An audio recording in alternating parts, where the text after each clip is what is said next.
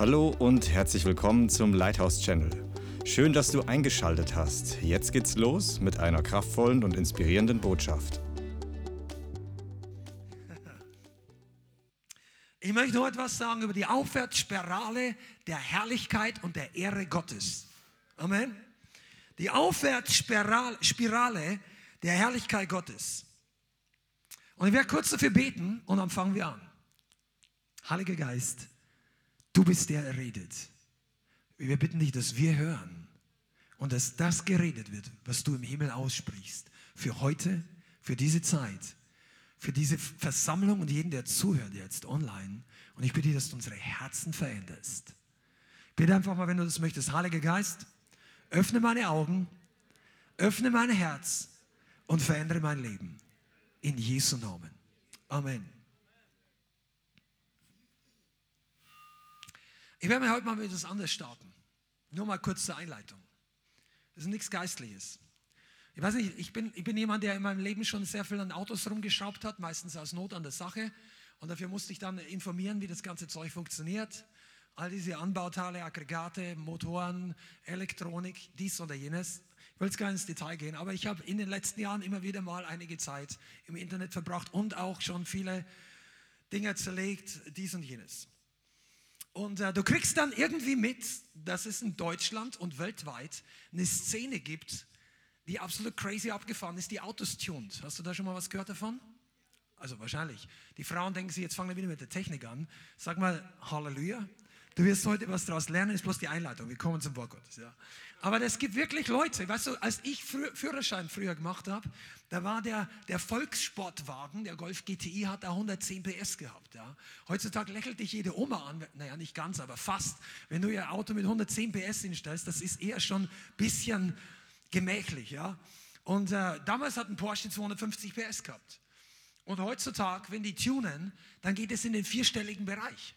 Ja, da haben die meisten Supercars. Ich weiß auch nicht, warum es immer uns erwischt. Die Bianca und ich, wenn wir in den Urlaub fahren, jetzt wieder, wir waren ein paar Tage in Österreich, ja, und es ist vor zwei Jahren genau im gleichen Tal schon mal passiert. Jetzt vor zwei Tagen überholen uns wieder vier Supercars hinter uns. Ein McLaren, ein Ferrari, ein Lambo und ein großer Porsche. Und die wollen alle am Pass bei uns vorbei. Und das letzte Mal waren es acht. Davon waren sechs Ferraris. Ich weiß nicht, warum die alle bei uns aufkreuzen, aber irgendwie. Und ich habe null für diese Dinge. Ich würde mir das auch nicht kaufen. Aber ich finde es natürlich cool, wenn da ein bisschen Power dahinter ist.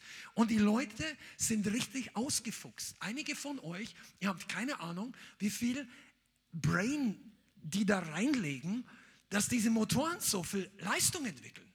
Das ist nicht einfach, dass du da einen Turbolader anschraubst, ein bisschen den Druck andrehst und plötzlich kommt am Ende 800 PS raus. Die machen sich wirklich Gedanken. Die gehen ins Detail. Die, die Ansaugung, die Lagerung des Motors, die Elektronik, die Zündung. Das, das ist der Hammer, verstehst du? Und einige von euch, ihr, weißt du, ihr würdet nie ein Auto tunen bis in diese Grenzen, weil ihr viel zu wenig Interesse daran habt, etwas besser zu machen. Das wollte ich jetzt überhaupt nicht sagen. Aber weißt du warum? Diese Leute, die wachen nicht auf, oh, ich hätte gern ein schnelles Auto, kannst du mir das, das, die, die kaufen das dann, da musst du viel Geld bezahlen. Aber Leute, die sich darüber Gedanken machen, die erfinden Dinge selber, ja, dass der Druck noch passt, die, all diese Sachen. Und ich sage dir mal eins, wir hätten es bitter nötig in Deutschland, dass die Gemeinde Gottes getunt wird. Ich, ich erkläre gleich, was ich damit meine dass die, die Gemeinde geistlich getunt wird. Und ich rede nicht davon, dass wir uns alle hinstellen und alle so einen Motor bewundern, der da dreht mit 8000 Umdrehungen. Ich meine, es gibt irrsinnige Sachen. Jemand hat seinen Golf getunt auf 1200 PS, der fährt von 0 auf 100 in 1,9 Sekunden. Das ist ein Golf, der ist aus den 80er Jahren. Also der Motor jetzt nicht, aber die Karosserie. Da denkst du, du flippst aus. Also wenn du das siehst, ja, ihr nicht ihr, ihr sippt noch mal kurz von eurem Tee. Aber ich meine, ich finde das interessant, wenn die Tachonadel so schneller hochgeht als bei meinem Bus die, der Dreh, Drehzahlmesser. Äh, ist tatsächlich so. Aber einige von uns, wir sind so gechillt im Reich Gottes, dass wir denken, ach, das wird alles werden. Du, es ist Gemeindetuning angesagt. Aber natürlich nicht mit weltlichen Dingen. Nicht mit Skateboard, heißen Autos und irgendwelchen Sachen, sondern die Gemeinde wird nicht durch menschliche Power getunt. Bist du da? Was bringt uns denn, hast du mal Gedanken gemacht, was bringt uns als Reich Gottes und als Gemeinde denn vorwärts? Ha? Ja, natürlich, aber der ist ja getunt, den brauchst du nicht mehr hochdrehen. Der ist, der ist auf voller, der steht auf dem Höchstdrehzahl. Wie Reinhard gesagt hat, er ist immer auf dem Höhepunkt. Gott muss man nicht hochbeten. Ja, aber ich sagte mal ein paar Punkte und über einen möchte ich ganz besonders sprechen. Gehorsam, Glaube und die Ehre Gottes sind zum Beispiel Punkte, wo die Gemeinde wachsen kann. Wenn wir mit Gehorsam wachsen, dann, dann, dann ist das wie ein, ja, dann dreht der Motor höher. Dann kommt mehr Leistung raus. Und ich rede nicht von Leistung. Du musst dir nichts erkaufen, du musst Gott nichts verdienen. Davon Output. Weißt du, der einzige Grund, warum wir auf der Erde sind, ist, damit du Segen für andere Leute wirst. Sonst könnte Gott uns sofort in den Himmel beamen. Wir sitzen am Hochzeitsmahl des Lammes, wir kriegen eine neue Kleidung. Du, du, du siehst besser im Himmel aus als jemals auf der Erde. Verschwend nicht zu viel Zeit, wenn du in der Herrlichkeit Gottes bist. Du, du, du siehst super aus. Aber, aber wenn du dein, es gibt diese menschlichen Nachhilfesachen, sind teilweise effizient. Sag jetzt, ich habe auch nichts dagegen, ja, nur damit, wenn du jetzt denkst, wir predigen dagegen nicht. Aber weißt du, Glaube. Gott möchte den Glauben der Gemeinde anheben. Ja, ich wünschte auch, ich hätte mehr Glauben. Du, dein Nachbar, der ständig so mit seinem Trabi, der wünscht auch, er hätte einen Porsche. Vom Wünschen kommt der Porsche nicht. Und vom Wünschen kommt der Glaube auch nicht. Aber da werden wir heute ein bisschen reden. Und der Punkt, wo ich heute wirklich reingehen möchte, ist die Ehre Gottes. Gottes Ehre, Gottes Herrlichkeit ist ein Tuning-Faktor der Gemeinde. Bist du dabei? Komm mal, du bist zur Ehre Gottes geschaffen. Du bist, der Grund, warum du heute hier sitzt, ist, weil sich irgendwann, bevor die erste Uhr zum Ticken begonnen hat, der allmächtige Gott Gedanken macht hat, ich möchte eine Person, die es noch nie gab. Ich möchte jemand, der so aussieht wie ich. Ich möchte jemand, der die Herrlichkeit Gottes ausstrahlt. Und du denkst vielleicht, ah, ich bin nicht ein Supermodel. Gott hat noch nie über Supermodels nachgedacht. Also der liebt die auch. Aber als er über dich und mich nachgedacht hat, du bist ein Supermodell des Abbildes Gottes. Es gibt keinen besseren. Das mag zwar sein, dass du vielleicht noch nicht perfekt bist, das ist so, oder dass du noch nicht so herrlich aussiehst, wie du in fünf oder zehn Jahren, wenn du mit Jesus weitergeht, aussiehst. Ich kann dir aus Erfahrung sagen, du wirst besser aussehen. Also wenn du lang genug bei Gott und bei seinen Leuten bist, in der Herrlichkeit Gottes, nicht in der Religion, ist ein Unterschied. Nicht und die singen alle ihre Gebete und so weiter. Also in, ah, da will ich jetzt nicht reingehen. Aber wenn die Herrlichkeit Gottes wirklich auf dein Leben kommt, Jesus strahlt immer mehr an dir. Gott hat dich geschaffen zu seiner Herrlichkeit. Isaiah 43, Vers 6. Seid ihr da? Komm, das wird heute noch richtig Gas zunehmen. Jesaja 43, Vers 6. Ich werde zum Norden sagen, gib her, und zum Süden halte nicht zurück. Bring meine Söhne von fern her und meine Töchter vom Ende der Erde. Jeden, der mit meinem Namen genannt ist und den ich zu meiner Ehre geschaffen habe, den ich gebildet, ja gemacht habe. Gott sagt, er hat uns alle, sein Volk, zu seiner Ehre, zu seiner Ehre gemacht. Du bist so kostbar und du bist so wunderbar.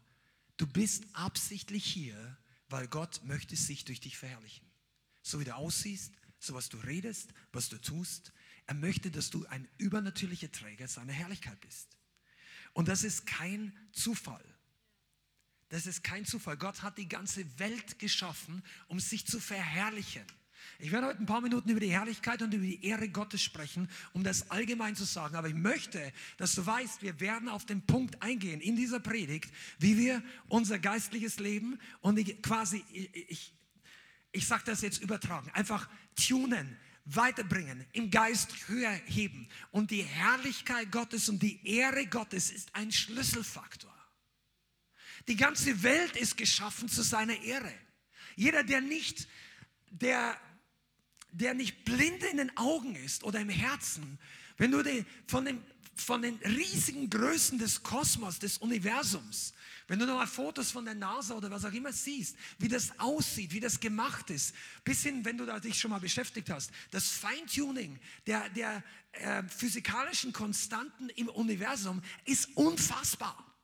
Da gibt es, da gibt's, äh, ich weiß nicht, ob du Physiker bist oder Mathematiker, aber wenn es nicht bist, dann ne, merkst du dir einfach oder google das mal nach. Es gibt, es gibt Zahlen in der Physik, Konstanten zur Berechnung, Naturkonstanten, die wenn so und so viel Stellen nach dem Komma auch nur eine Stelle anders wäre, dann wird das Ganze nicht funktionieren. Es gäbe kein Leben, es gäbe diese göttliche Ordnung nicht. Das ist fein getunt bis ins Detail. Da ist ein Computerprogrammierer ein Witz dagegen. Wenn du die haben zum Teil zehntausende Lines oder noch größer von Code, wo kein Fehler, kein Bug drin sein kann, sonst, sonst läuft das Ding nicht. Aber in diesem ganzen komplexen System, Gott hat da keine Fehler eingebaut. Der, der war nicht durch seine, die Fehler, die da sind, sind nicht durch seine Schöpfung. Und wenn das nicht schon, das geht vom Größten bis zum Mikroorganismus, bis hin zur Molekülstruktur. Wenn du die mal durch Mikroskop beobachtest, manche, da findest du Wunder über Wunder. Aber das ist noch nicht mal die größte Herrlichkeit der Schöpfung. Weil die Bibel sagt, es gab die erste Schöpfung und die zweite Schöpfung. Die zweite Schöpfung war nach der Auferstehung. Jesus, der Erstgeborene aus den Toten. Der erste Adam hat gesündigt, der zweite Adam hat gehorcht zur Gerechtigkeit. Der erste Adam ist gestorben, der zweite Adam, damit du, ich rede in biblischen Bildern hier, das sagt die Bibel, der zweite Adam ist Jesus. Jesus wird der zweite Adam genannt, der ans Kreuz ging, der gestorben und auferstanden ist. Wo der erste Adam gesündigt hat und nicht gehorcht hat, hat Jesus als zweiter, als Mensch, als Menschensohn. Er war Sohn Gottes, aber er war Mensch wie du und ich. Und er ging bis ans Kreuz und er hat den Tod überwunden, vollkommen. Der Tod ist besiegt und er ist auferstanden als der Erstgeborene aus den Toten. Und dann kamen all die anderen, denen Gott die Sünden vergeben hat, heraus aus dem Grab, aus dem geistlichen Grab. Eines Tages wirst du vor Gott stehen und dir wird erstmal klar werden, welche Herrlichkeit und welche Kraft in uns gewohnt hat, als wir noch auf der Erde waren. Bist du da? Ihr denkt manchmal, äh, ich bin ganz dankbar, dass mir als Christ jetzt besser geht. Hast du eigentlich eine Ahnung, wie viel Herrlichkeit in dir wohnt? Dein Körper sieht noch genauso aus, aber innen drin ist alles anders. Deshalb hasst dich der Teufel so sehr. Du strahlst wie ein Flutlichtstrahler über das Fußballstadion. Die haben so vier Riesenmasten oder so. Und das Ding, das, da kannst du überhaupt nicht reinschauen.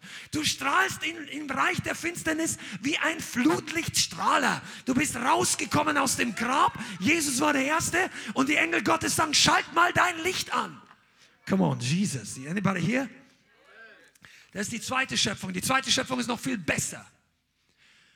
Weißt du, die erste Schöpfung war nie kaputt bis der Sündenfall kam. Aber die zweite Schöpfung, da hat Gott, oh, man, Gott hat nicht nur aus dem Nichts alles geschaffen. Das war die erste Schöpfung. Dafür hat er ein Wort gebraucht. Lesen nach, Genesis Kapitel 1. Am Anfang war wüst, leer, nichts und Gott sprach, der sprach nicht, es werde Licht, das ist die deutsche Übersetzung. Gott sprach Licht. Boom. Und der Vater sprach Licht.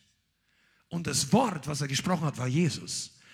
Und das Wort ging aus. Und der Heilige Geist schwebte über dem Nichts. Und der Heilige Geist sagt, das ist das Startsignal, jetzt geht los. Und er macht aus dem Wort alles. Aber es hat ihm nichts gekostet, außer ein Wort zu reden. Aber in der zweiten Schöpfung war alles kaputt. 6000 Jahre später, da war nicht nichts da, da war eine riesige Katastrophe und Menschen, die auf dem Weg zur Hölle sind.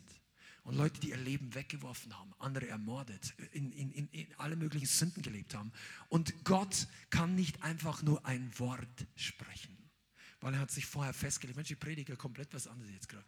Aber pass mal auf das Evangelium. Gott kann nicht nur einfach ein Wort sprechen und deine Sünden sind weg. Es gibt diese Bibelstelle, sprich nur ein Wort und so wird mein Diener gesund. Also Gott kann durch ein Wort alles heilen, aber er konnte nicht nur durch ein Wort alle Sünden vergeben. Weil die Bibel sagt, und das war das Wort, das hat Gott selbst gesagt, es gibt keine Vergebung außer durch Blutvergießen. Und Jesus in der zweiten Schöpfung hat der Vater seinen eigenen Sohn gegeben. Und dann kam die noch größere Herrlichkeit. Die erste Herrlichkeit ist, dass du, du musst mal irgendwie anschauen, wie Pflanzen in Zeitraffe wachsen. Das ist ein Schauspiel, das kannst du normal nicht sehen, weil das geht so langsam. Aber die tanzen wie nach einem unsichtbaren Plan. Das ist fantastisch. Die Herrlichkeit der ersten Schöpfung ist gewaltig. Aber die zweite Schöpfung ist noch viel größer. Wir waren alle abgefallen. Wir, wir, sind alle, einige von euch, ihr habt versucht, euch das Leben zu nehmen. Oder, oder eure Ehe war kaputt. Oder ihr wart in Drogen. Oder du warst einfach ein braver kleiner Mensch und hast trotzdem in der Steuer beschissen ohne Ende. Und du sagst, ja, das ist nicht so schlimm. Aber Gott denkt da anders drüber. Gott sagt, das ist so schlimm, dass ich meinen Sohn dafür senden muss. Und er hat es gerne gemacht. Und er hat alle uns herausgeholt aus dem Loch der Sünde, der Versklavung. Wir waren alle gebunden. Und wer das glaubt, sagt Amen. Und dann sind wir rausgekommen mit einem größeren Triumphzug als Israel aus Ägypten ausgeht. Weißt du eigentlich, als der Teufel dich verloren hat, war das eine größere äh, Niederlage, als ganz Israel aus Ägypten ausgezogen ist? Weil Israel hat der Teufel nur im Natürlichen verloren. Er hat sich die meisten in der Wüste zurückgeholt. Die haben Gott nicht gemacht. Ob die in der Ewigkeit bei Gott sind, weiß ich nicht. Das weiß Gott alleine. Manche nicht, manche schon. Aber sie sind fast alle in der Wüste gestorben. Aber als er dich verloren hat und als er Jesus verloren hat, sagte er, hier geht die ganze Welt unter für mich gerade. die Engel Gottes sagen, ja! Yeah! Also ich weiß nicht, ob sie das gesagt haben, aber die Engel haben sich gefreut. Ja, nur religiöse Leute sagen dann, ah, das glaube ich nicht. Die Jesus, der Vater sagt, wenn ein Mensch umkehrt, ist mehr Freude bei den Engeln Gottes im Himmel, als über 99 Gerechte, die der Buße nicht bedürfen. Wenn, wenn einer sich bekehrt, ihr schaut manchmal an, warum macht ihr so lange Zeugnisse? Wir kommen heute noch dazu, die Predigt ist für dich. Aber wir machen die Zeugnisse deshalb, weil wir versuchen, ein bisschen Schritt zu halten mit dem Himmel. Weil wenn sich nämlich einer bekehrt, im Himmel ist Dance Party. Die Engel kriegen sie nicht mehr ein. Sagen, wow. Und ich glaube, da gibt es ein paar Lobpreisengel, die dann den Beat anfeuern. Wenn sich einer bekehrt hat auf der Straße in Frankfurt oder in Kleve oder irgendwo in Deutschland und die Religiösen sagen, ah, schon wieder so ein Zeugnis, die zahlen immer das Gleiche. Und die Engel sagen, hast du eine Ahnung, was hier gerade los ist? Da gibt es nur ein müdes Lächeln in himmlischen Regionen, weil die lassen sich die, die, die Partelaune von, von religiösen Leuten nicht verderben. Und die Gemeinde sollte das auch nicht. Sagen wir Amen, wenn du es glaubst. Amen. Wir reden heute von Herrlichkeit. Das Wort für Herrlichkeit in der Bibel ist Kavot. Eine Wort davon. Das zweite, das auch auftaucht, ist Shekinah oder Shekinah. Das sind zwei verschiedene Arten von Herrlichkeit, Begriffe. Kavot bedeutet eigentlich Gewicht, Schwere oder Ehre oder auch Herrlichkeit. Und im Deutschen ist das nicht unbedingt immer das Gleiche. Das Wort Ehre und Herrlichkeit ist nicht ähm, austauschbar. Im Englischen Glory, das Wort, ist etwas eher wie Kavot, weil Kavot eben auch Ehre und Herrlichkeit bedeutet. Amen. Und hör zu, das bedeutet Gewicht, Herrlichkeit, Lob, Wertschätzung, also etwas wertzuschätzen, dass etwas wertvoll ist, wertvoll, gewichtig, gehaltig und wichtig. Das passt im Deutschen wieder besser. Gewicht hat auch das Wort wichtig drinnen. Wenn du früher gelebt hättest, heute haben wir alle Papiergeld, zumindest ich hoffe noch relativ lang, aber auf jeden Fall haben wir, tragen wir nicht die Goldbarren in der Tasche rum. Aber früher musstest du das Gewicht, wenn du reich warst, dann hast du Gold oder Silber. Das war jetzt nicht ein Papier. Da hätte ich jeder ausgelacht, wenn du einen 100-Euro-Schein bringst damals, dann gib mir Gold. Das Papier kannst du selber behalten. Und Gewicht war gleichzeitig wertvoll. Das richtige Material, okay? Und ich sage dir mal was, wenn wir Gott ehren, dann können wir nur ehren mit den Dingen, die uns wichtig sind. Geh wichtig. Ist deine Ehre Gottes wichtig? Ehrst du ihn mit wichtigen Dingen? Ist der Lob und die Ehre, die du Gott gibst, hat die Gewicht? Das ist die Frage. Du kannst Gott nur wirklich ehren mit etwas, was dir wichtig ist. Und das sagt Jesus genauso. Das geht von den Finanzen über deine Lebensentscheidungen, über deine Zeitentscheidungen. Das geht in allen Bereichen. Aber auch im Bereich Finanzen redet Gott wirklich darüber. Jesus war im Tempel und hat zugeschaut, als die Leute ihre Opfergaben gegeben haben. Und dann kam eine alte Frau, eine Witwe, soweit ich weiß, oder eine ältere Frau, die hat einen ganz kleinen Münze in den Opferkasten geworfen. Und dann haben wahrscheinlich andere Leute gesagt, ah, die alte Frau, hast du nicht mehr oder so. Und Jesus sagt zu seinen Jüngern, ich sage euch, diese Frau hat mehr in den Opferkasten hineingeworfen als die anderen. Wahrscheinlich die er im Laufe des Vormittags beobachtet hat. Die Frau hat zwar vielleicht nur, ich weiß nicht, fünf Euro mit, mit Münzen reingeworfen, aber das war alles, was sie hatte.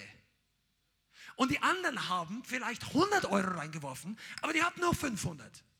Ich rede jetzt in neuer Währung, aber du kannst das ausstudieren, das sagt in der Bibel genau das Gleiche. Das heißt also, für denjenigen, der 500 Euro hat, ist 100 Euro weniger wichtig. Wichtig. Die Ehre davon ist weniger, als wenn jemand wenig hat, aber alles gibt. Und das ist ein Schlüsselprinzip Gottes. Deine Ehre, die du Gott gibst, ist immer so groß, wie viel Gewicht sie in deinem Leben hat. Seid ihr da? Das ist, das, das ist, dass wir, ich möchte ein bisschen einleitend oder in dieser Phase darüber reden, was bedeutet es wirklich, Gott die Ehre zu geben? Und ich rede jetzt nicht vom Geld, aber natürlich hat es auch was damit zu tun. Das ist übrigens genau das Prinzip, was Eva vorhin gesagt hat und ich glaube, ähm, jemand anderes, der vor ein paar Wochen Zeugnis gegeben hat über Finanzen, gesagt, ich habe was gegeben, was wirklich fast alles war, was damals auf meinem Konto war. Und dann hat Gott 75-fachen Segen ausgegossen. Weißt du, Gott gibt nicht jedem 75-fachen Segen. Seid ihr da? Der Grund ist, weil nicht jeder, nicht jede Gabe hat das gleiche Gewicht, hat die gleiche Ehre, hat den gleichen Faktor des Samens. Und für jemanden, der fast alles gibt, ist das natürlich ein Schritt des Glaubens. Und ich sage gar nicht, dass du das tun musst. Und du musst es auch nicht in unserer Gemeinde tun. Lege uns nicht in den Mund. Darum geht es uns gar nicht. Es geht, Gott die Ehre zu geben. Aber wenn wir das tun, dann gibt Gott etwas zurück, was ihm wichtig ist. Was sagt die Bibel? Mit dem Maß, mit dem ihr messt, wird euch gemessen. Und es wird hinzugefügt werden. Wisst ihr eigentlich, dass Wisst ihr eigentlich, dass Gott der Vater nicht der erste Mensch, die, die erste Person war, die ihren Sohn gegeben hat? Hast du schon mal über Abraham gelesen? Abraham war bereit, seinen Sohn Gott zu geben. Aber Gott wollte ihn gar nicht. Gott wollte niemals Menschenopfer. Aber er hat ihn getestet. Und Abraham hat ihm alles gegeben. Ich sage dir eins, egal wie Abraham war, superreich damals in heutigen Verhältnissen, der war Multimillionär oder Milliardär. Der hat Kamele, der hat alles Mögliche gehabt. Aber das war ihm gar nicht so wichtig. Als, als ihn sein Neffe austricksen wollte, wo wirtschaftlich die besseren Weidegründe sind, sagt Abraham total großzügig, such dir die Seite aus. Gehst du nach links, geh nach rechts, geh, gehst du nach rechts, geh nach links. Und er hat sich natürlich die besseren Plätze gesucht und Abraham ist weiter gewachsen. Und Lot ging in Sodom unter. Du liest nicht mehr, dass der später reich war, der hat gerade noch sein Leben gerettet. Hat sogar seine Familie verloren. Seine Frau an den Teufel und seine Kinder an die Sünde. Äh, das wirst du gar nicht wissen. Abraham war gesegnet. Und, aber Gott sagt ihm, kannst du mir das geben, was dir am meisten wichtig ist? Und dieses Opfer hatte Gewicht. Aber ich fand es interessant, das habe ich erst viele Jahre später gelernt, dass das der Same war, der eines Tages Jesus hervorgebracht hat. Aber Abraham wusste überhaupt nichts davon. Weil ein Mensch Gott so sehr geliebt hat, dass er seinen eigenen Sohn für ihn geben würde. Kam einige tausend Jahre später Gott und gab seinen eigenen Sohn selber für uns. Und, und Gott war Jesus wirklich wichtig. Und ich sage dir heute, das ist die Ehre, die ihm jetzt zukommt. Er ist so gewaltig. Es gibt keinen anderen Gott, der seinen Sohn für uns gegeben hat. Und es gibt keinen Charakter wie Jesus, wenn du online zuschaust und du denkst, wir haben alle den gleichen Gott und ich, das ist ganz schön, dass es euch so Spaß macht, aber ich glaube an diesen oder, an äh, Jesus plus X. Ich habe mal eine Predigt gehalten, die heißt Gott plus X. Wenn du, wenn du da nicht ganz sicher bist, dass Jesus der einzige Weg ist, hör dir diese Predigt mal an. Wir verlinken es unter dem YouTube-Channel dann. Morgen kannst du es da finden. Aber pass mal auf, wir, unser Gott, Jesus, er ist niemals der X-Faktor zusätzlich. Er ist entweder das alles oder das gar nichts. Entweder Jesus ist die ganze Wahrheit oder er ist ein echter Lügner. Wenn du seine Worte liest, da ist nicht zwischendrin. Jesus kann nicht halb die Wahrheit gesagt haben. Jesus war nicht nur ein Prophet. Seine Worte gehen weit darüber hinaus. Entweder er war ein falscher Prophet oder er war der Sohn Gottes. Entweder er war ein Hochstapler oder er war der Messias. Entweder er war vom Teufel besessen und hat dem, durch Dämonen Wunder getan, oder der Finger Gottes war auf ihn und durch ihn kam das Reich Gottes in die Welt. Jesus war das Ein und Alles. An Jesus scheiden sich die Geister. An Jesus wird, entscheidet sich die Weltgeschichte. Und es gibt keine größere Ehre, die ein Gott verdient, außer Jesus Christus. Er hat alles getan. Und deshalb sollen wir ihn ehren. Und ich habe mir, weißt du, wir haben am Anfang so ein bisschen spaßhaft gesagt, Gemeindetuning, ja. Die Gemeinde erlebt komplett neue Dimensionen, wenn wir lernen, Gott auf einer neuen Dimension die Ehre zu geben. Ich bin da überzeugt, ich habe noch einige Bibelstellen für euch, damit er das wirklich heute aufleuchtet wie so ein Licht. Ja? Aber die Ehre Gottes in dieser Welt nicht nur in deinem Haus, das ist natürlich auch wichtig, darüber werden wir auch reden. Aber die Ehre Gottes in Deutschland ist connected mit einer Gemeinde, die Gott die Ehre gibt.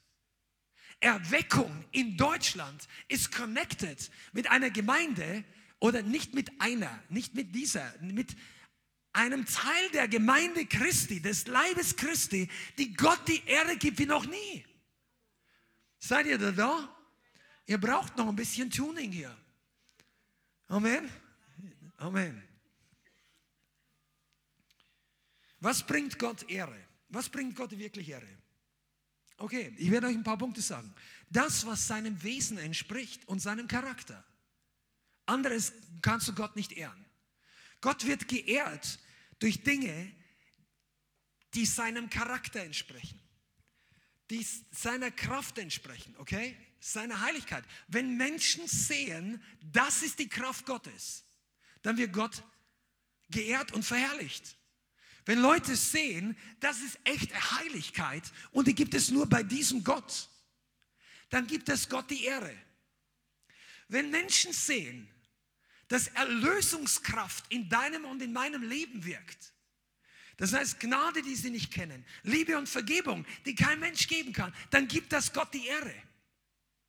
Seid ihr da? Ja, das ist ein guter Platz, mal Amen zu sagen.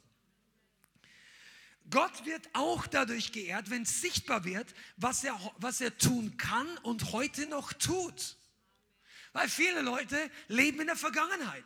Viele Leute leben in den Biografien der Revival Preachers. Viele Leute leben irgendwann früher. Es gibt ganze Denominationen, die sagen, die Wunder haben aufgeführt. Aber Gott wird dadurch nicht geehrt, wenn die Gemeinde predigt, die Wunder sind alle vorbei. Seine Bibel, sein Wort, seine Wahrheit wird nicht bestätigt, wird nicht geehrt. Wenn du 2000 Jahre später auf die Idee kommst zu predigen, das gibt es alles nicht mehr. Das war vor 2000 Jahren, aber heute hat sich alles geändert. Das hat sich schon nach 200 Jahren geändert. Gott hat seinen Plan geändert und wir sind treu und predigen jetzt, was er gesagt hat. Und Gott sagt, nein, ich habe meinen Plan nicht geändert. Und es gibt Gott auch keine Ehre, wenn wir den Leuten sagen, ja, tut mir leid, da hättest du vor 2000 Jahren wiederkommen, heute musst du krank sterben. Das ist nicht der Plan Gottes. Amen. Und er wird dadurch geehrt, wenn Dinge passieren, die zeigen, dass sein Wort die Wahrheit ist. Dass es passiert ist. Mensch, ich, möchte, ich wünsche euch, ihr könnte. Gottes Ehre ist zentral, damit er zu wirken beginnt. Warum reden wir heute drüber? Weil wir werden uns noch ein paar Punkte anschauen. Wie können wir in der Gemeinde das Level der Ehre Gottes anheben? Wie können wir als Christen daran arbeiten, dass diese Welt mehr Gott ehren kann, weil sie ihn äh, sieht, weil sie merkt, dass er da ist? Was, die, was, wenn du da rausgehst, die meisten Leute, und ich glaube, wenn du uns noch nicht kennst, wir haben über Jahre hindurch einige Erfahrungen gesammelt, indem wir mit vielen Menschen geredet haben. nicht nur ich oder drei, vier Leute hier, sondern sehr viele hier, evangelistisch, mit vielen, ich denke, dass wir über die Jahre mit tausenden von Leuten persönliche Gespräche geführt haben, als Gruppe zusammen. Und noch viel, viel mehr Leute haben unsere ähm, Zeugnisse auf der Straße gehört. Weit Zehntausende. Es ist nicht übertrieben, weil einfach so viele Leute in dieser Stadt auf und ab laufen. Und diese Leute, die sind nicht dadurch beeindruckt, dass wir einen christlichen Namen in den Mund nehmen sagen, wir sind Christen. Dann sagen, ja, schön, wenn sie es überhaupt sagen. Die sind nicht beeindruckt durch eine nette, vorlesende Botschaft oder eine Umarmung, wenn es ihnen schlecht geht. Dafür gibt es die Caritas, da gibt es die New Ageler, da gibt es die, die, die Hippies, da gab es viele verschiedene Bewegungen, die den Leuten alle gezeigt haben, du bist uns auch wichtig. Jesus war nicht der Erste mit einer Willkommenskultur. Wenn du jetzt weißt, was ich meine. Aber Jesus ist der Einzige, bei dem du mit deinen Sünden willkommen bist und du gehst ohne Sünden raus. Weil jeder kann sagen, komm her zu mir, die ihr mühselig und beladen seid. Aber nur einer kann sagen, ich gebe dir wirklich Freiheit. Bei den anderen, ich habe das mal, der, ich war ja mal in der Schule also bevor ich mich bekehrt habe, war ich, in, ich habe mich bekehrt in der Oberstufe, da hatte ich damals Psychologie in einem Fach und dann haben sie, ihm, da gab es autogenes Training. Also die hat das tatsächlich in Psychologie gemacht und hat uns erklärt, dass das viele Vorteile hat, weil das kann dazu bringen, dass Leute, die zum Beispiel nur einen Fuß mehr haben und da gibt es Leute, die haben Phantomschmerzen, wenn die ein Gliedmaßen verloren haben, das heißt, sie spüren da Schmerzen im Fuß, obwohl der Fuß nicht mehr da ist. Das hat wahrscheinlich was mit den Nervenenden zu tun, keine Ahnung. Und er hat gesagt, mit autogenem Training kann man das spiegeln, dass die Schmerzen an dem anderen Fuß sind, wo der Fuß noch da ist. Das ist angenehm oder macht mehr Sinn für die Leute. Das ist dann Vorteil. Also das ist nicht Jesus. Jesus spiegelt deine Schmerzen nicht auf die andere Seite. Jeder kann sagen, ich kann alles Mögliche. Das sind psychologische, philosophische oder New Age oder was auch immer. Wenn Jesus dein Problem anpackt, dann ist es nachher weg. Wenn Jesus, Jesus weiß, wie man Probleme löst. Weil er ist der Baumeister.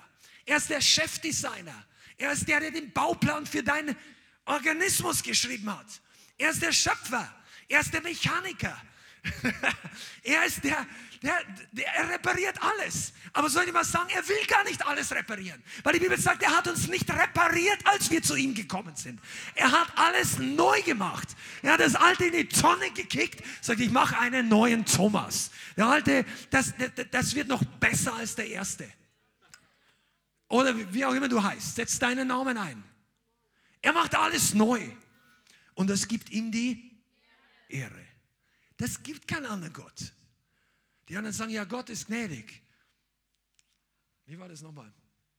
Ich will es gerne wiederholen. Es gibt Religionen, die haben sehr viele Aufträge, andere zu schaden, zu töten, wenn sie nicht glauben und so weiter. Und da ist dann die Gnade Gottes, wenn, wenn das Gesetz von diesem Gott sagt, wenn die Frau Ehebruch oder was immer gesündigt hat, soll in den Bauch aufgeschlitzt werden oder umgebracht werden, dann ist die Gnade dieses Gottes und die, dass wenn die Frau schwanger ist, dass sie erst ihr Kind zur Welt bringen soll, damit das Kind überlebt, nachher muss sie sterben. Jesus macht das nicht so. Jesus sagt, die Gnade, die ich euch gebe, ist, dass das Kind und die Frau lebt, wenn sie wollen, und ich sterbe. Kein Mensch ist jemals für uns gestorben. Kein Papst, kein Pastor hier, kein Mohammed, sonst irgendjemand ist gestorben für die Sünden der Menschheit. Viele von diesen Leuten, die jetzt verehrt werden als Götter oder göttliche prophetische Leute, die haben selber gesagt, ich weiß nicht, was in Zukunft ist. Die waren Menschen, aber Jesus ist perfekt. Was, ich gebe dir ein paar Punkte, was Gott in unserem Leben verherrlicht. Einfach aus der Bibel. Also der Sieg Gottes verherrlicht ihn. Wenn Gott gewinnt, dann kriegt er die Ehre. 2. Mose 14, Vers 4. 2. Mose 14, Vers 4. Und da sagt Gott, und ich will das Herz des Pharao verhärten, dass er ihnen nachjage. Und ich will mich verherrlichen an dem Pharao und an seiner ganzen Heeresmacht. Und die ganzen und die Ägypter sollen erkennen, dass ich Jahwe bin. Das war 2. Mose 14, Vers 4. Er verherrlicht sich, indem er den riesen Showdown anbringt. Und am Ende sieht die ganze Welt, dass Yahweh Gott ist, der alle anderen Götzen Ägyptens war. Wenn du mal genau die Bibel studierst oder kennst das, die zehn Plagen haben die, die Hauptgötter Ägyptens gedemütigt. Die Götter gehen runter und Yahweh und sein Sohn und der Heilige Geist, die stehen da wie eine Leuchtsäule. Ah, ich, ich könnte ausrasten. Halleluja. Bin ich der Einzige hier? Gebetserhörung und deine Rettung verherrlicht Gott. Psalm 50, Vers 14. Komm, die, die, die Stelle musst du kennen. Psalm 50, Vers 15 oder 50, Vers 14. Opfere Gott Lob, bezahle dem Höchsten deine Gelübde oder erfülle deine Gelübde und rufe mich an am Tag der Bedrängnis. Ich will dich erretten und du wirst mich verherrlichen. Sagt, ruf mich an und du wirst mich verherrlichen. Weißt du, was das heißt? Gott sagt, ruf doch mal in der Not und dann wird die Erde Gottes auf dich, auf dich einschlagen wie eine geistliche Segensbombe. Die meisten Leute rufen nicht in der Not. Die wispern leise um Erbarmen. Aber Gott will keinen, keinen Bettelruf. Der möchte einen Ruf des Glaubens hören. Manchmal denke ich mir, das ist jetzt menschlich gedacht, aber manchmal denke ich mir, vielleicht sitzt Gott im Himmel und sagt, zu seinen Engeln oder zu Jesus, höre ich hier irgendwo einen Schrei des Glaubens? Höre ich irgendwo jemanden, der voller Glauben zu mir ruft?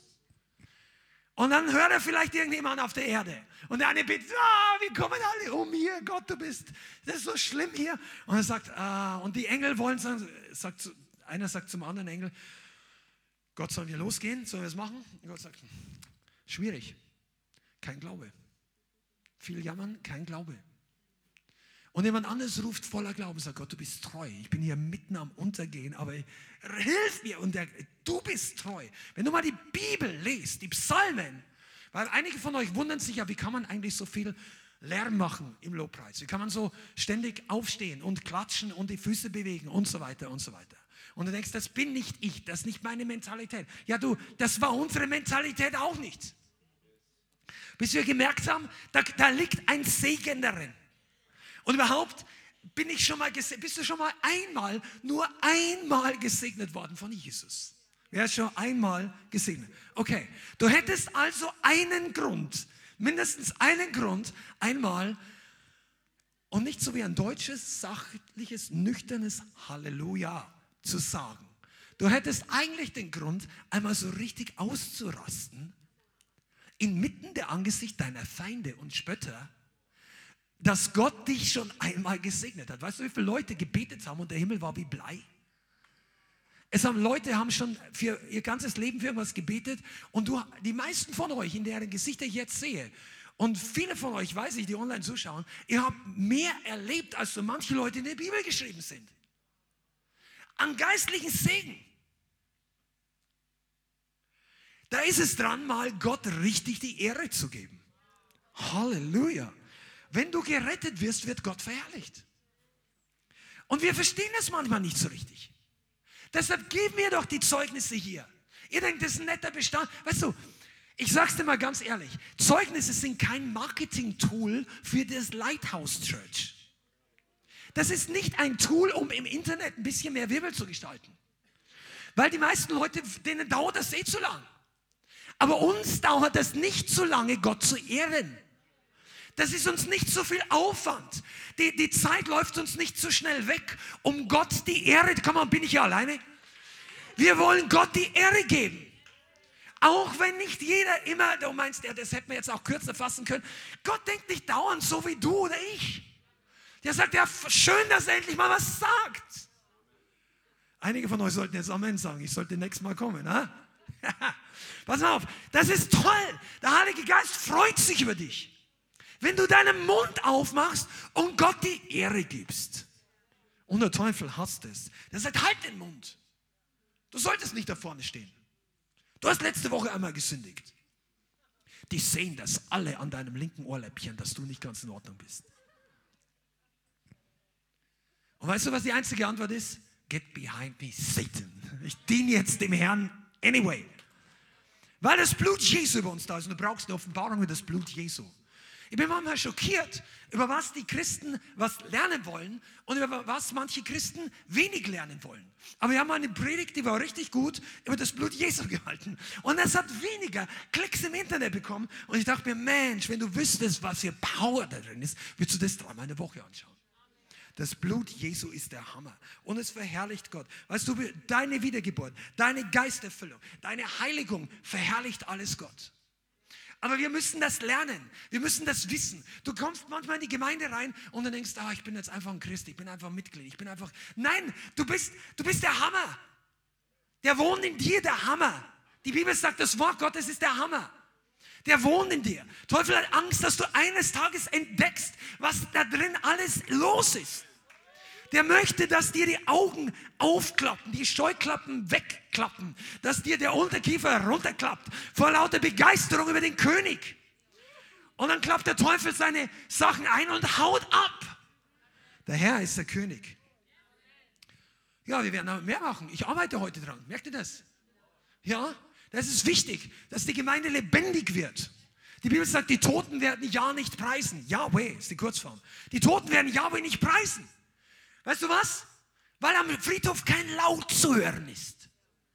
Das sind schöne Gräber und schöne Inschriften und teure Steine und alles, womit die Welt Geld verdient. Aber die werden Gott nicht mehr preisen. Die werden eines Tages einmal noch hochkommen. Und ich hoffe, dass für einige dann der Weg in die richtige Richtung geht. Aber die Leute, die dort sind am Friedhof, wirst du keinen Applaus für ein Halleluja bekommen. Es sei denn nur, wir verabschieden gerade einen Bruder oder Schwester in die Ewigkeit, dann gibt es ein paar Leute, die trotzdem noch Halleluja sagen. Haben wir auch schon erlebt, obwohl das nicht meine Lieblingsbeschäftigung ist. Beerdigungen. Jesus hat jede Beerdigung ruiniert, wo er beigewohnt ist. Da gibt es noch Luft nach oben für uns. Die, die, keine Beerdigung, wo Jesus dabei war, ging so zu Ende, wie sie geplant war. Kannst du religiöse Formen stören? Come on, willst du das? Amen. Das verherrlicht Gott. Ich sag dir mal, wenn der Sarg aufgeht und der, und der, und wenn der Sarg aufgeht, macht sich keiner Gedanken, dass ich, oh, ich habe so viel Geld bezahlt für dieses Ding hier. Nein, die sind froh, dass der wieder zurück ist. Halleluja. Und wir werden das auch noch erleben. In Jesu Namen. Ein Opfer des Lobes verherrlicht Gott. Psalm 50, Vers 23, gleicher Psalm, etwas später. Wer Lob opfert, verherrlicht mich. Und, wer, und da ist der Weg, dass ich ihm zeige, das Heil. Psalm 50, Vers 23. Wer Lob opfert, verherrlicht mich. Das steht nicht drin, wer Lobpreislieder singt oder wer mitklatscht, damit die Lobpreisband etwas ermutigt ist. Oder der Pastor mir im Coaching dann nicht sagt, ich bin geistlich lasch. Das ist nicht da drinnen. Das sagt, wer Lob opfert. Oh, ich dachte, wer Lob spendet. Was ist der Unterschied zwischen Opfer und Spende? Opfer kostet nicht mehr, oder? Seid ihr noch da? Nicht wer Lob, wer Beifall spendet. Wir haben in den Gemeinden viel zu viele Leute, die ab und zu mal Gott Beifall spenden, aber nicht Lob opfern. A sacrifice of praise. Bist du überhaupt, bist du noch da? Komm, du wirst mehr empfangen, wenn du, wenn du dich begeisterst, weil da gibt es einige Dinge, die sind richtig gut. Lob opfern bedeutet, ich habe keine Lust. Aber du machst das nicht, du sagst das nicht, sondern du gehst nicht mehr das, nach, nach was du Lust hast. Weil du bist jetzt von neuem geboren. Der neue Mensch sagt nicht, ich habe keine Lust. Der neue Mensch sagt, Seele, dreh dich mal rum, wir müssen jetzt zusammen Gott preisen. Dann wird der Körper schneller in Bewegung. Weil deine Seele ist mal mit der Seite, mal mit der. Deine Seele ist so wie ein Schilfgras, wenn du nicht langgläubig bist. Die biegt sich mal mit der Welt und wenn dann die Kraft Gottes kommt, dann biegt sie sich wieder in die Richtung von den Geschwistern und von dem Feuer und das ist auch ganz, naja, ist eigentlich, oh, das das sollte ich auch mal machen. Und dann bist du wieder in die Richtung. Und dann geht es am Montag, deine Arbeitskollegen oder deine Mutter oder deine dies oder jenes und dann schaust du auf dein Konto, ah, nein, und ich kann Gott nicht preisen, das ist viel zu schwierig die Woche. Und dann kommst du wieder am Mittwoch ins Gebet oder am Dienstag und denkst, ach, ist doch nicht so schlimm. Weißt du, das ist noch nicht reifes Christentum. Gott sagt zu dir, opfere dem Herrn Lob. Nicht spar dir so viel Freude an, bis du eine Auszahlung am Sonntag machen kannst. Einige von euch seid Lobpreissparer. Ihr spart euch den Lobpreis, bis es so viel ist, dass er denkt, jetzt kann ich es geben. Aber Gott sagt, opfere. Gib's, wenn du es nicht hast. Du kannst nicht, du kannst, es gibt keinen Lobpreiskredit. Du wirst nicht verschuldet mit Lobpreis, ja. Gib, gib das im Glauben. Du, du spürst es jetzt nicht. Das ist der Grund, weshalb die Leute hier ausrasten. Deshalb sagt Jesus, springt und hüpft. Das war nicht mein Herz, hüpft vor Freude. Hüpfen ist, beide Beine verlassen gleichzeitig den Boden. Das sollen wir machen, wenn wir verfolgt werden. Warte nicht, bis die Verfolgung kommt, bis du das Hüpfen trainierst. Du solltest es trainieren jetzt. Amen. Ladies, kann ich Amen? Amen. Männer, ja, yeah, come on, das ist gut. Eine Oktave tiefer, diese Amens brauchen wir. Halleluja. Lob opfern. In Situationen, wo du dich nicht danach fühlst. Das ist ein Opfer des Lobpreises. Ich weiß, dass es total basic ist, aber wir reden heute von Tuning. Wir reden nicht von Neuerkenntnis. Oh, ich habe ein neues Auto. Oh, das weiß ich. Wie, wie, zeig mir wie. Nein, du weißt, wie man viele Dinge fährt. Aber es läuft zu langsam. Der Motor hat nicht genug Power. Und dann geht es den Berg hoch und du denkst, oh, mein, runterschalten, erster Gang. Und der läuft nur auf drei Zylinder und du hättest eigentlich sechs Zylinder. Weißt du, und dann brauchst du eine Motorüberholung oder was auch immer. Technisch, wenn du ein bisschen technisch verstehst, vielleicht kannst du den anderen Nugget noch rausziehen. Ein Opfer des Lobpreises. Lobpreis bedeutet, dass du dir selber eins auswischt. Deiner Seele, die jetzt nicht den Herrn preisen will. Wir sind nicht schizophren, aber wir sind von neuem geboren. Das ist ein großer Unterschied. Ich stelle mich jetzt auf die Seite des Geistes. Ich entscheide mich nicht mehr für mein Selbstmitleid, nicht mehr für meine, ah, keiner mag mich, keiner liebt mich, ich bin ganz allein. Und wenn das deine Gefühle sind, du bist willkommen. Komm hierher, wir beten für dich, wir legen dir die Hände auf. Der Heilige Geist wird dich freimachen von dämonischen Bindungen. Amen. Aber selbst, wie sage Eigenverantwortung kann man nie wegbeten. Die Eigenverantwortung bedeutet, wenn du einen Durchbruch erleben wirst, das nächste Mal sagt der Heilige Geist, steh selber auf ich habe dir jetzt gezeigt, dass es geht. Und sagt er, ich fühle mich nicht danach. Gott, das, die Bibel ist kein Buch der Gefühle zuerst. Sie wird ein Buch der Gefühle, wenn wir im Glauben gehen. Deshalb ist dieses eine Glaubensgemeinde. Wir predigen nicht, wie man sich gut fühlt, sondern wie man glaubt. Und wenn du glaubst, dann folgen deine Gefühle nach. Bist du da? Das ist wichtig. Das ist ABC, Glaubensgrundkurs, wenn du noch nicht so lange da bist. Gefühle sind nicht das, worauf wir leben. Wenn du wartest, bis deine Gefühle dich überkommen und du wartest auf den richtigen Song, bis deine Gefühle passen, dann kommen die nicht. Und du hast auch keinen Sieg, weil die Bibel sagt niemals, dass wir den Sieg, das ist der Sieg, der die Welt überwunden hat, unsere Gefühle. Diesen Vers gibt es nicht. Aber es gibt den Vers in 1. Johannes 5, Vers 4. Das ist der Sieg, der die Welt überwunden hat, unser Glaube. Faith, ha, Schanda. Und Glaube opfert dem Herrn ein Lobopfer, wenn du dich noch gar nicht danach fühlst. Und dann sagst du, ah. Und dein Geist sagt, come on, jetzt ist ein Klatschen dran. Und du sagst, hm, das liegt mir nicht. Dein alter Mensch zappelt noch so, weißt du, der, der, der klopft von unten gegen den Sarg, sagt, ich will lieber hier sitzen bleiben. In unserer Gemeinde, 80 Prozent stehen ja dann auf und er sagt, bleib sitzen. Du hast alles Recht der Welt, hier sitzen zu bleiben. Und sagt keiner, natürlich. Aber im Sitzen, ist es wirklich so ein großes Opfer zu sitzen vor dem Herrn? Ich mache mich nicht lustig. Ich frage mich selber. Manchmal ist es ein Opfer zu sitzen. Weißt du, wann es ein Opfer zu sitzen ist? Wenn du eigentlich liegen würdest. Wenn du zu Hause auf der Couch liegen würdest und sagst, ich habe keine, ah, oh, mein Kopf, ich weiß nicht, wie ich mache. Und dann sagt dein linker Fuß zum rechten Fuß, letztes Mal ging es dir doch auch besser, als wir beide unterwegs waren. In die Gemeinde. Wir kamen gesund nach Hause und gingen krank hin. Weißt du, wenn du in eine Gemeinde gehst, wo du krank nach Hause kommst, als wenn du gesund hingehst, ist der falsche Ort. Ist nicht gut. Du brauchst eine Gemeinde, wo du krank hingehst und gesund nach Hause kommst. Amen. Aber das ist wirklich möglich. Und dann erinnerst du dich. Manchmal, ja, und dann, dann ist, ich, ich gehe hin. Okay, du fühlst dich überhaupt nicht so. Und dann gehst du hin und sagst, ich könnte eigentlich liegen. Und dann sitzt du. Und dann hört der Himmel dein Lobopfer. Aber religiöse Leute sitzen lieber, weil sie sagen, das ist meine Art des Lobpreises. Und niemand schüttelt deinen Stuhl. Also kein Engel, kein Mensch, nichts. Und dann gehst du ähnlich nach Hause, wie du gekommen bist. Weißt du warum? Weil das Gewicht fehlt. Dein Lobpreis war da, aber er war nicht wirklich schwer. Im Geist. Er war nicht wirklich gewichtig. Er war vielleicht nicht so wichtig. Nicht so kraftvoll. Vielleicht war es dir nicht so wichtig. Dann kommen wir zum anderen Punkt, die Ehre. Weißt du, weißt du, man kann, es gibt eigentlich, es gibt eine Ehre, die entweder dir zufallen kann oder Gott.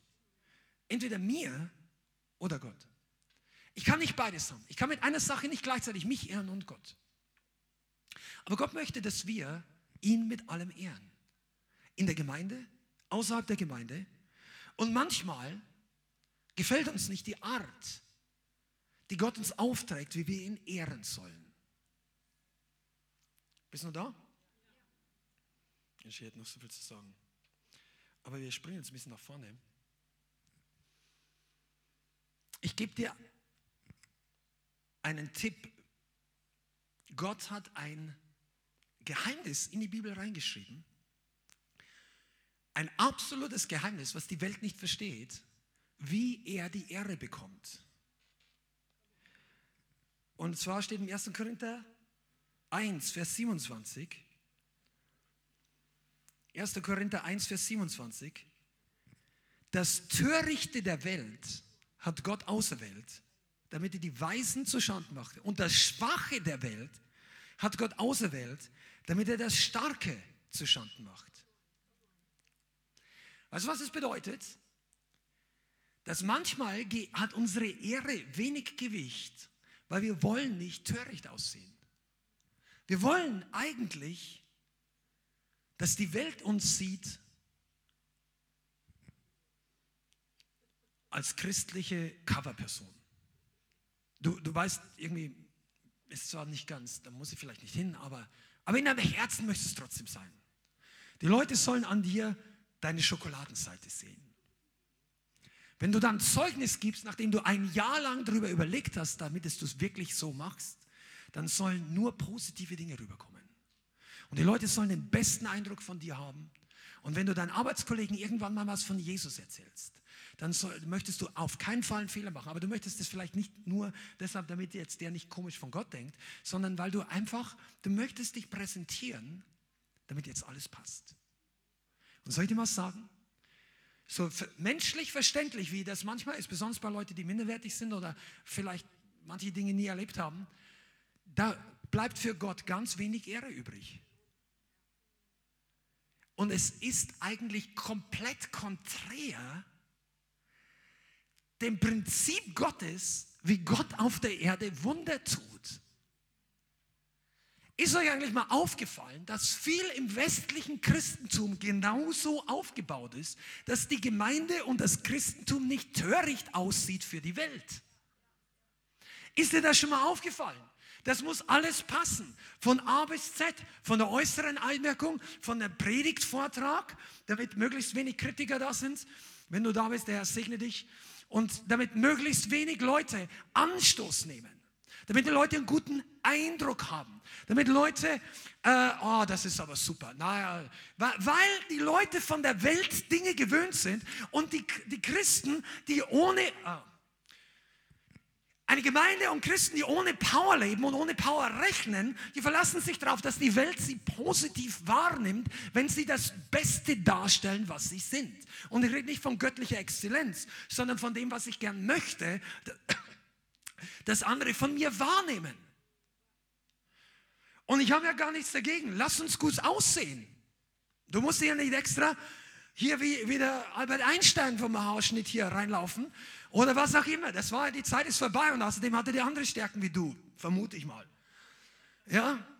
Also du, du kannst dich schon schön machen, menschlich. Aber wie oft verlassen wir, weißt du was? Erweckung ist auf ganz anderen Säulen gebaut. Ich möchte dir mal ein paar Beispiele sagen. Die großen Erweckungsbewegungen der Vergangenheit, viele von denen hatten Schlüsselpersonen, Schlüsselprediger, Schlüsselleiter, die von der Welt wirklich verachtet sind, gewesen sind. Azusa Street, für uns charismatische und pfingstliche Gläubige, die glauben, dass der Heilige Geist heute noch mächtig wirkt, das war die Neu, der Neustart der Neuzeit, ungefähr 1906, 1905, 4, je nachdem, in, in Kalifornien, eben äh, an einer Straße, die hieß Azusa Street. Dort hat der Heilige Geist mächtige Dinge getan.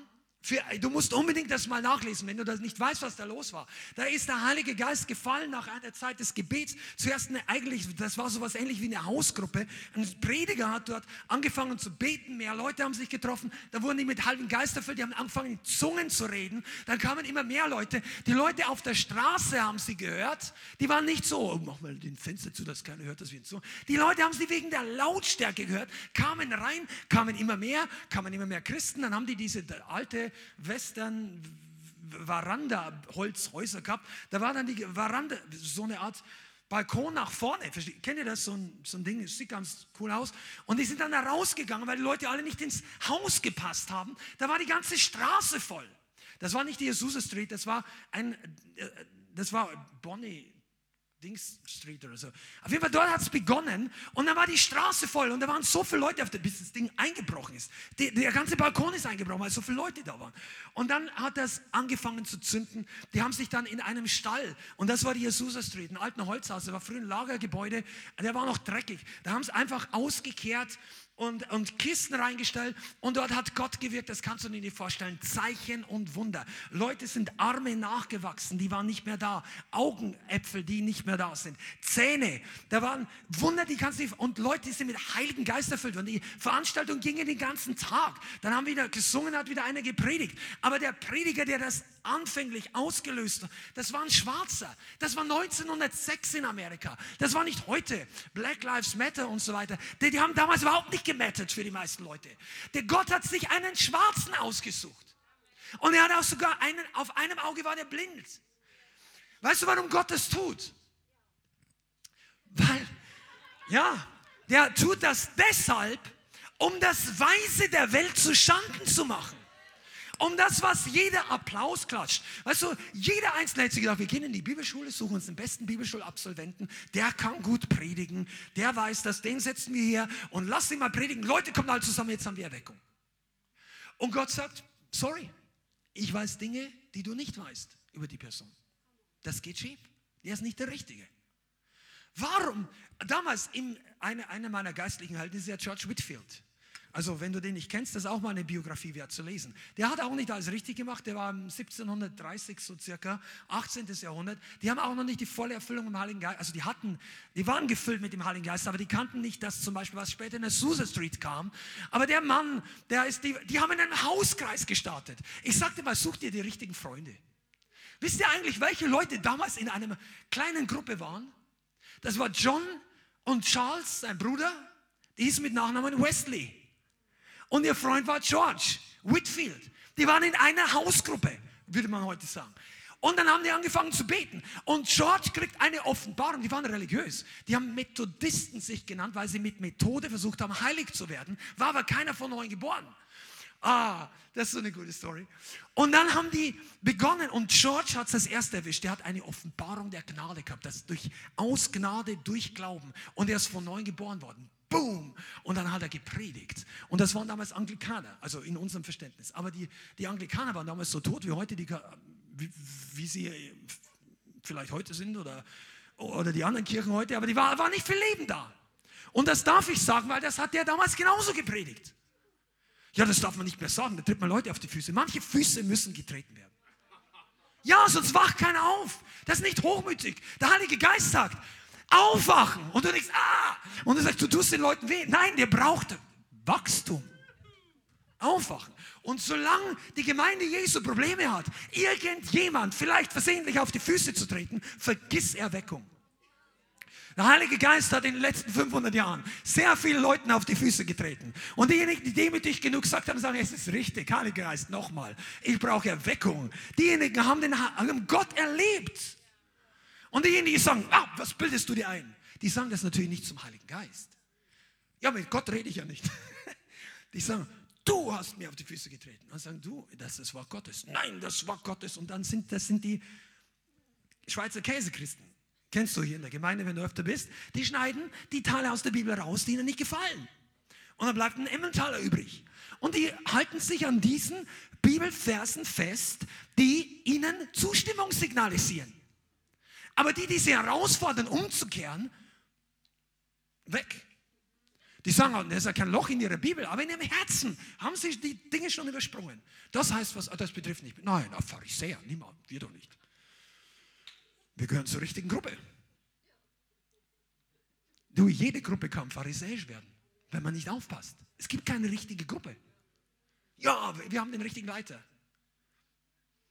Das gibt es seit 2000 Jahren in anderen Denomination auch schon. Die braucht dringende Erweckung, wenn man sowas sagen kann. Ja, und viele andere Sachen. Aber ich war bei George Whitfield, Mensch, der Mann ist so. Und dann hat er das Predigen angefangen. Ich, ihr seid jetzt hier in der Erweckungsschule nebenbei mal kurz in der großen Klammer. Wir kommen nachher zur Ehre. Der Mann hat Gott die Ehre gegeben. Der Mann hat, dann haben sie, dann hat er angefangen zu predigen. Und Wesley, ein Jahr später oder so, hat er sich auch bekehrt. Der hat übrigens schon gepredigt, bevor er von neu geboren war. Kam nicht viel raus. Der wollte nach Amerika, hat er gepredigt, da hat sich keiner bekehrt, da wollte ihn keiner richtig hören, kam er vollkommen frustriert zurück. Und sein Kumpel, der George, predigt schon in halb England oder ich weiß nicht, aber in vielen Orten. Und er denkt sich, was ist hier los? Und dann hat er John, John Wesley und sein Bruder Charles. Charles war Musiker, John war Prediger, ja. Ähm, und die, das war ein cooles Gespann. Und die haben angefangen zu predigen. Und dann hat er sich natürlich angeboten, in der Kirche zu predigen. Das war damals üblich, weil sie haben sich so angezogen, die haben im 18. Jahrhundert diese weißen Perücken, kennst du die aus den alten Filmen, haben die so aufgehabt. Und da gingen die dann rein und haben gepredigt, da wollte ihn keiner hören. Die haben ihn rausgeschmissen. Nach dem dritten, vierten Mal wollte ihn keiner mehr zum Predigen. Und weißt du was? George Whitfield stellt sich auf die Friedhofsmauer der Kirche und predigt draußen. Es war einer der ersten, der jemals draußen gepredigt hat damals.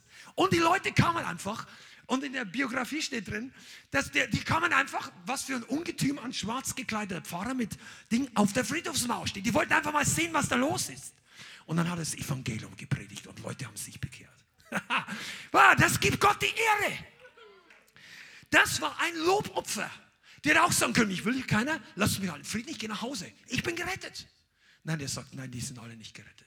Der hat den ganzen Kohlenminen, wie sagt man, Kohlenmines, die Kohlenarbeiter gepredigt. Der hat Leuten, der, der ist, und die haben es aber nicht immer einfach gehabt. Wir reden ja, was gibt Gott die Ehre? Weißt du, du musst immer einen Tagebucheintrag von John Wesley lesen. Die haben es irgendwann mal gepostet. Der war schon interessant. Hat am Samstag dort gepredigt, Tür rausgeworfen. Sonntag dort gepredigt, mich gebeten, nicht mehr wiederzukommen. Samstag dort gepredigt, wollten mich nicht haben. Sonntag dort äh, wollte er predigen nicht. Und das ging fünf, sechs Mal so zu in seinem Tagebuch. Ganz genau lesen. Und dann am Ende, nach zehn Einträgen schreibt er, und dann ging ich auf die Wiese so und so, in keine Ahnung, wie die englische Wort ist, 20.000 Leute kamen zuzuhören.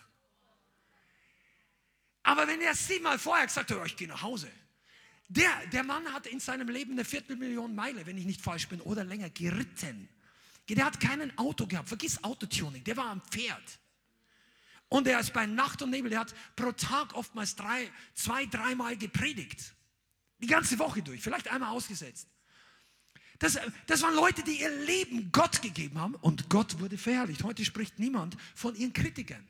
John Wesley und so weiter kennt, kennt jeder. Wer, wer, von euch oder ich noch nicht mal kennt noch nicht mal die Namen der Kritiker? Die haben damals Bücher über sie geschrieben, die haben sie verflucht, die haben sie kritisiert. Raus, nein, neue Bewegung, alles Verrückte.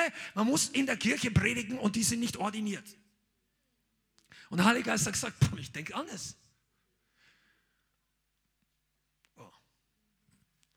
Ich muss hier nach vorne spülen, das wird hier zu gut. Halleluja. Ich, ich gebe dir bloß, dein Opfer verherrlicht Gott. Amen.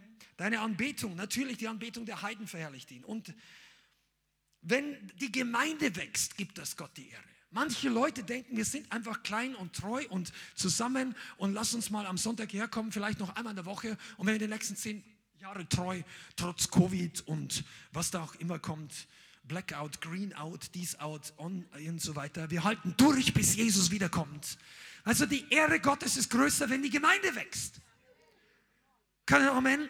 Hast du da? Sprüche 14, Vers 28. Leithaus, das ist für dich. Sprüche 14, Vers 28. In der Menge des Volkes ist die Herrlichkeit des Königs. In der Menge des Volkes. Mehr Leute, mehr Ehre. Deshalb solltest du nicht damit zufrieden sein, dass sich drei Leute zum Gebet für 21 Jahre treffen, um für Erweckung zu beten. Mach doch mal nach sechs Monaten evangelistischen Einsatz. Vielleicht werden es vier oder fünf.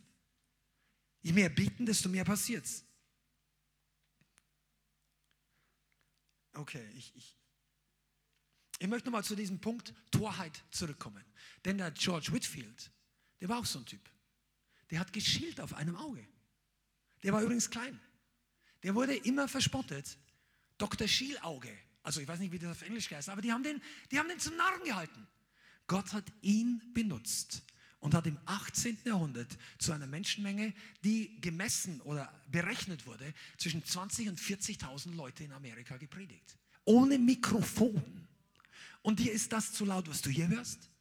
Die Lautsprecher, die erreichen nicht 20.000 Leute. Willst du einen Prediger hören, der ohne Verstärkung 20.000 Leute predigt? Ich könnte auch sagen, anschreit. Man, die Leute waren on fire.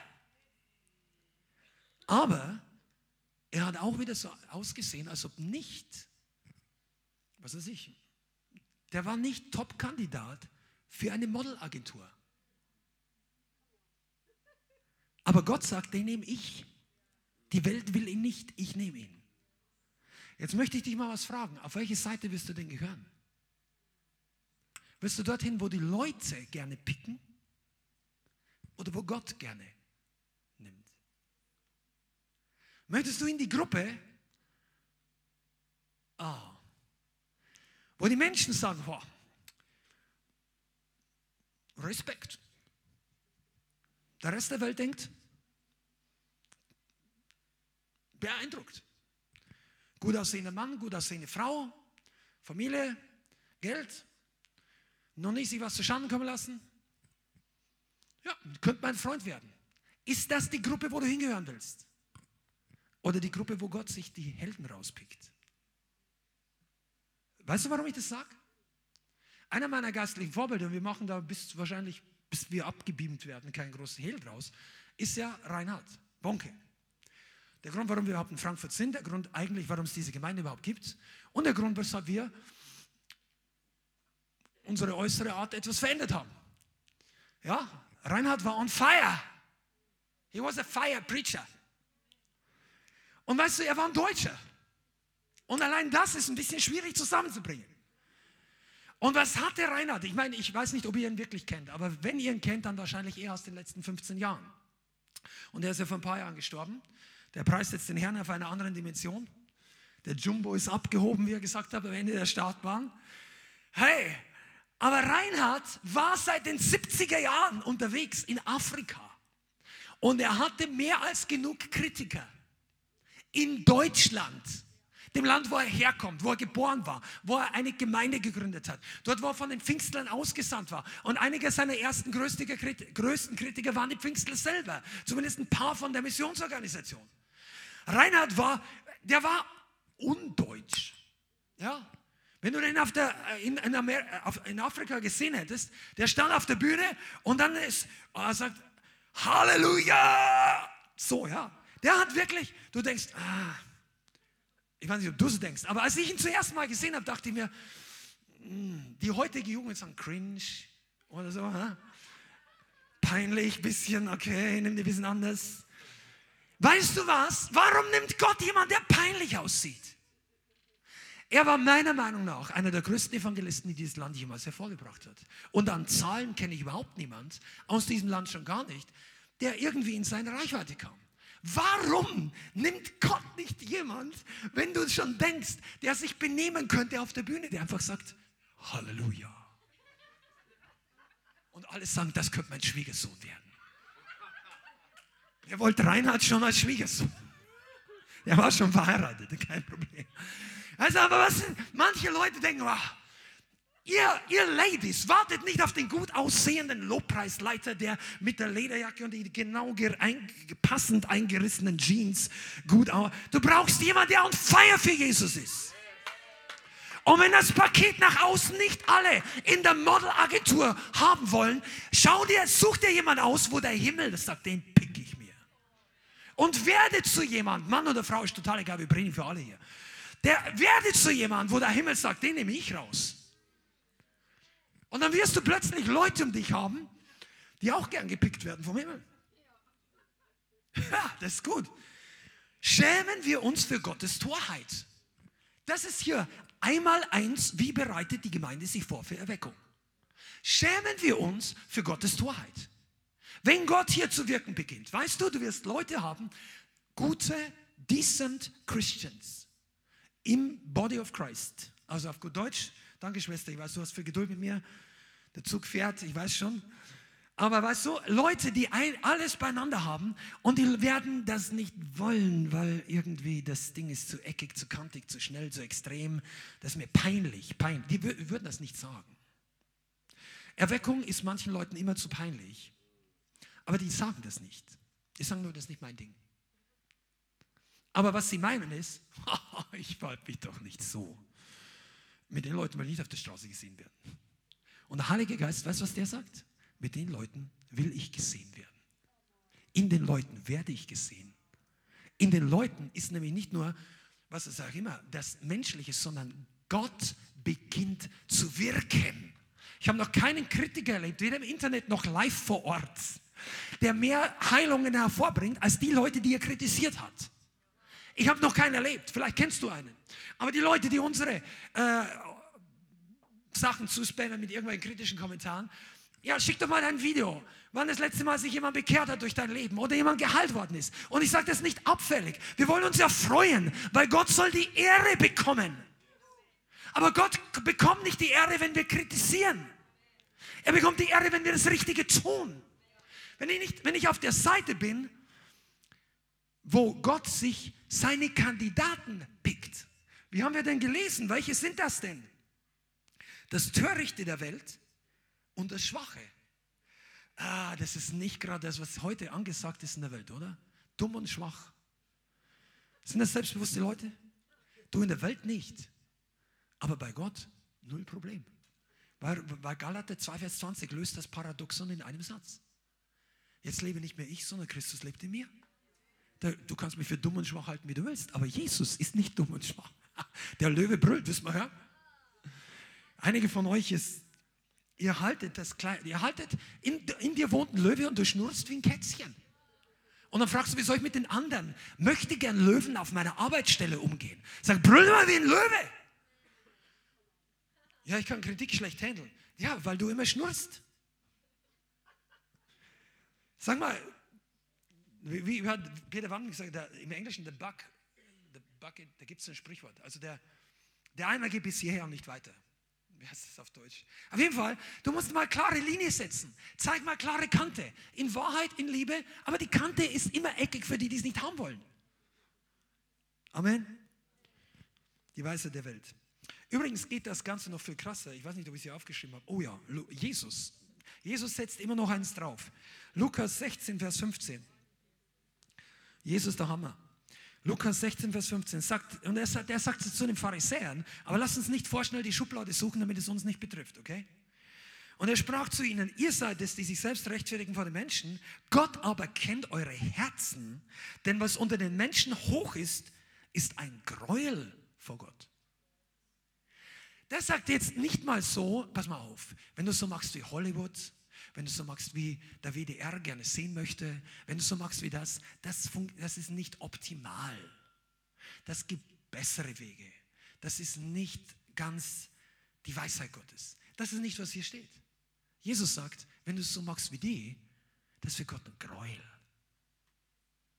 Weißt du, wenn du diese ganzen, diese, diese Images, die du in der Welt siehst. Einige von euch, ihr seid ja, viele Menschen kriegen Minderwertigkeit, wenn sie die, die, die momentan angesagten, was weiß ich, wie eine Frau aussehen muss, wie ein Mann aussehen muss. Meine Güte, jetzt muss jeder aufgepumpt sein.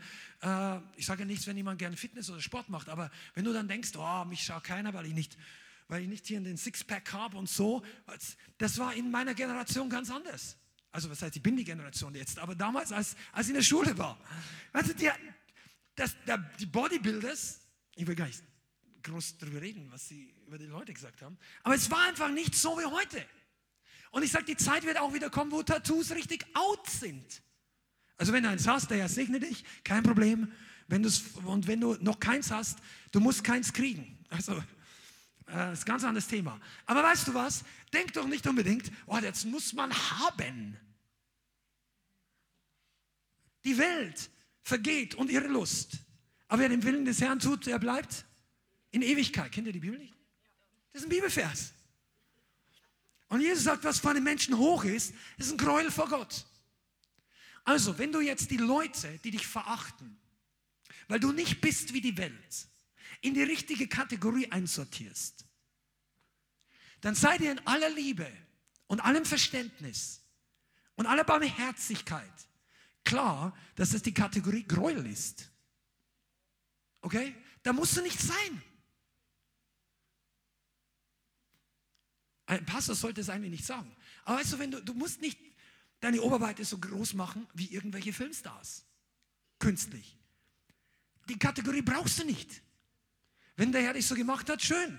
Wenn er nicht so gemacht hat, auch schön. Du bist sowieso schön. Die Kategorie der Welt ist nicht das, was zählt.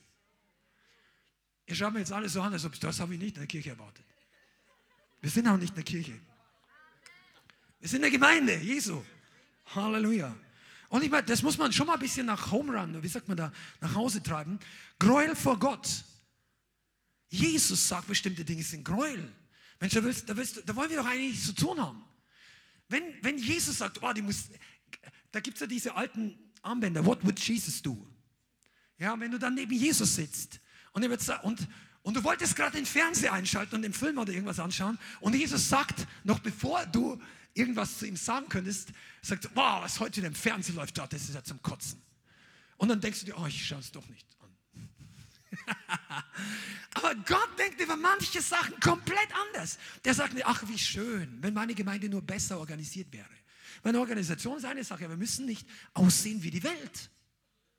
Ich wundere mich, dass einige von euch, dass das wirklich anscheinend einsacken muss, weil ihr schaut mich so an, als ob das, okay, meint ihr das wirklich so? Ich meine das so. Die Bibel meint es so. Weil, wenn wir sein wollen wie die Welt, geben wir dem Herrn nicht viel Ehre. Wir können das gar nicht. Weißt du was? Keiner kommt auf die Idee, wenn einer aussieht wie Arnold Schwarzenegger und haut irgendeinen Bösewicht vom Stocker, boom, dass die Leute sagen, praise the Lord. Das sagt keiner, praise the Lord, weil der fliegt sowieso, im Film sowieso, aber auch in echt. Der ist dreimal so schwer, der kickt den am Samstagnachmittag raus. Aber weißt du, wann die Leute sagen, praise the Lord? Wenn ein kleiner Junge oder Teenager kommt und ein menschlicher Kampfpanzer mit drei Meter und er kommt nicht mit Schwert, nicht mit Krummschwert, nicht mit menschlichen, sondern er kommt mit einem Stein und mit dem Namen des Herrn der Herrscher, 1. Samuel Kapitel 17.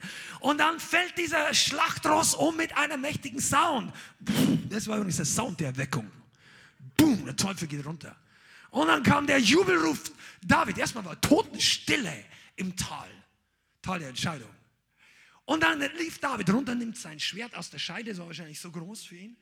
Und dann hat er das Ding auf seinen Kopf, beziehungsweise unter seinen, seinen Kopf aufgeschlagen, hat den Kopf hochgenommen, war grenzwertig. Israeliten sollten den nicht anlangen, laut Gesetz. Hat er damals gemacht. Und alle haben gesehen, dass er tot ist und plötzlich war Jubel auf der einen Seite und Panik auf der anderen Seite. Aber soll ich was sagen? Das sagt niemand, wow, cooler Film. Das sagen die Leute, wow, praise the Lord. Das gibt's doch gar. Das muss. David hat es vorher gesagt, als er runtergelaufen ist. Das ist einer meiner Visionen für diese Gemeinde. Eine Gemeinde, die auf das größte Problem ihres Lebens mit Schnellschritt zuläuft und sagt, jetzt nehme ich den Kopf von dir weg.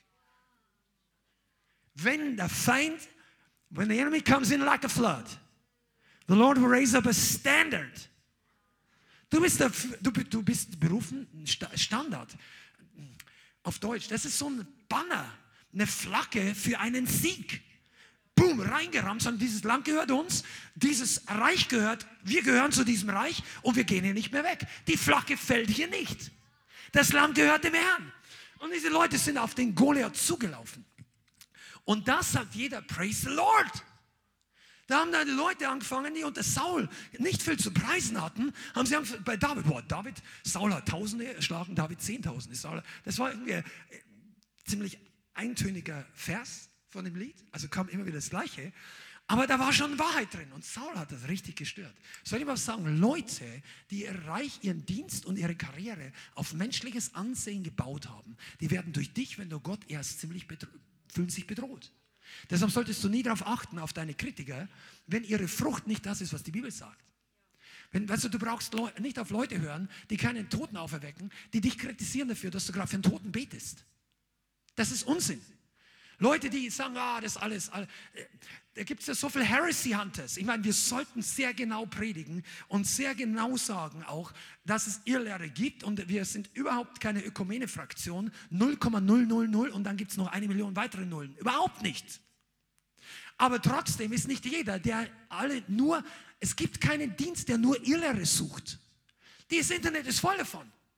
Da ist das falsch, da ist exposed. Isaiah Salve war exposed. Bin hin exposed. Alles nur exposed. Aber wo ist deine Frucht exposed? Wo sind deine Heilungen exposed? Deine Zeugnisse. Teil mal auf deinem Channel, wo die Leute durch geheilt und befreit werden von Dämonen. Dann kannst du auch ein paar andere exposen, wenn du schon denkst, dass es dran ist. Das ist wirklich wahr. Aber das ist auch Menschenehre. Weil wir möchten uns hinter unserer Kritik verstecken, wenn keine Frucht da ist. Schanda.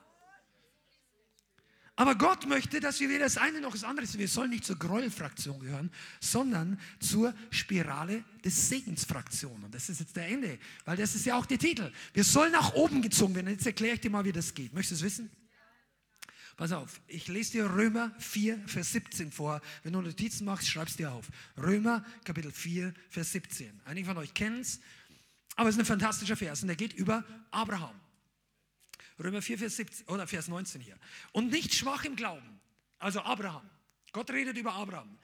Er war nicht schwach im Glauben und er sah seinen eigenen, schon erstorbenen Leib an, und damit meint er die Unfähigkeit, Kinder zu bekommen, da er fast 100 Jahre alt war, und das Absterben des Mutterleibes der Sarah und zweifelte nicht durch Unglauben an der Verheißung Gottes. Und jetzt, das muss die unterstreichen, einrahmen, sondern wurde gestärkt im Glauben, weil er Gott die Ehre gab.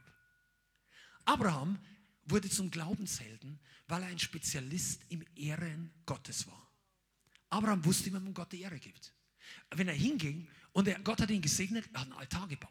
Die ganze Welt hat es mitbekommen. Die Nachbarn, die anderen Städte, die wussten alle, der ist nicht von uns. Der hat ein Geheimnis. Der hat irgendeinen Gott. Wir kennen den nicht. Die haben ihn Hebräer genannt. Das heißt, Mann von der anderen Seite. Es war der erste Hebräer in der Bibel. Das heißt, der ist crazy. Der ist von der anderen Seite, keine Ahnung. Der war nicht in der Kategorie. Und Abraham sagt, das bin ich. Ich gehöre nicht zu euch. Mein Segen kommt von einem anderen Gott. Und er hat Gott geehrt und geehrt und geehrt. Der hat Gott geehrt, noch bevor das Wunder da war. Weißt du warum? Weil Gott zu ihm gesagt hat, dein Name soll nicht mehr Abraham sein, sondern Abraham. Nicht mehr ehrwürdiger Vater. Ach, das ist doch schön. Ehrwürdiger Vater.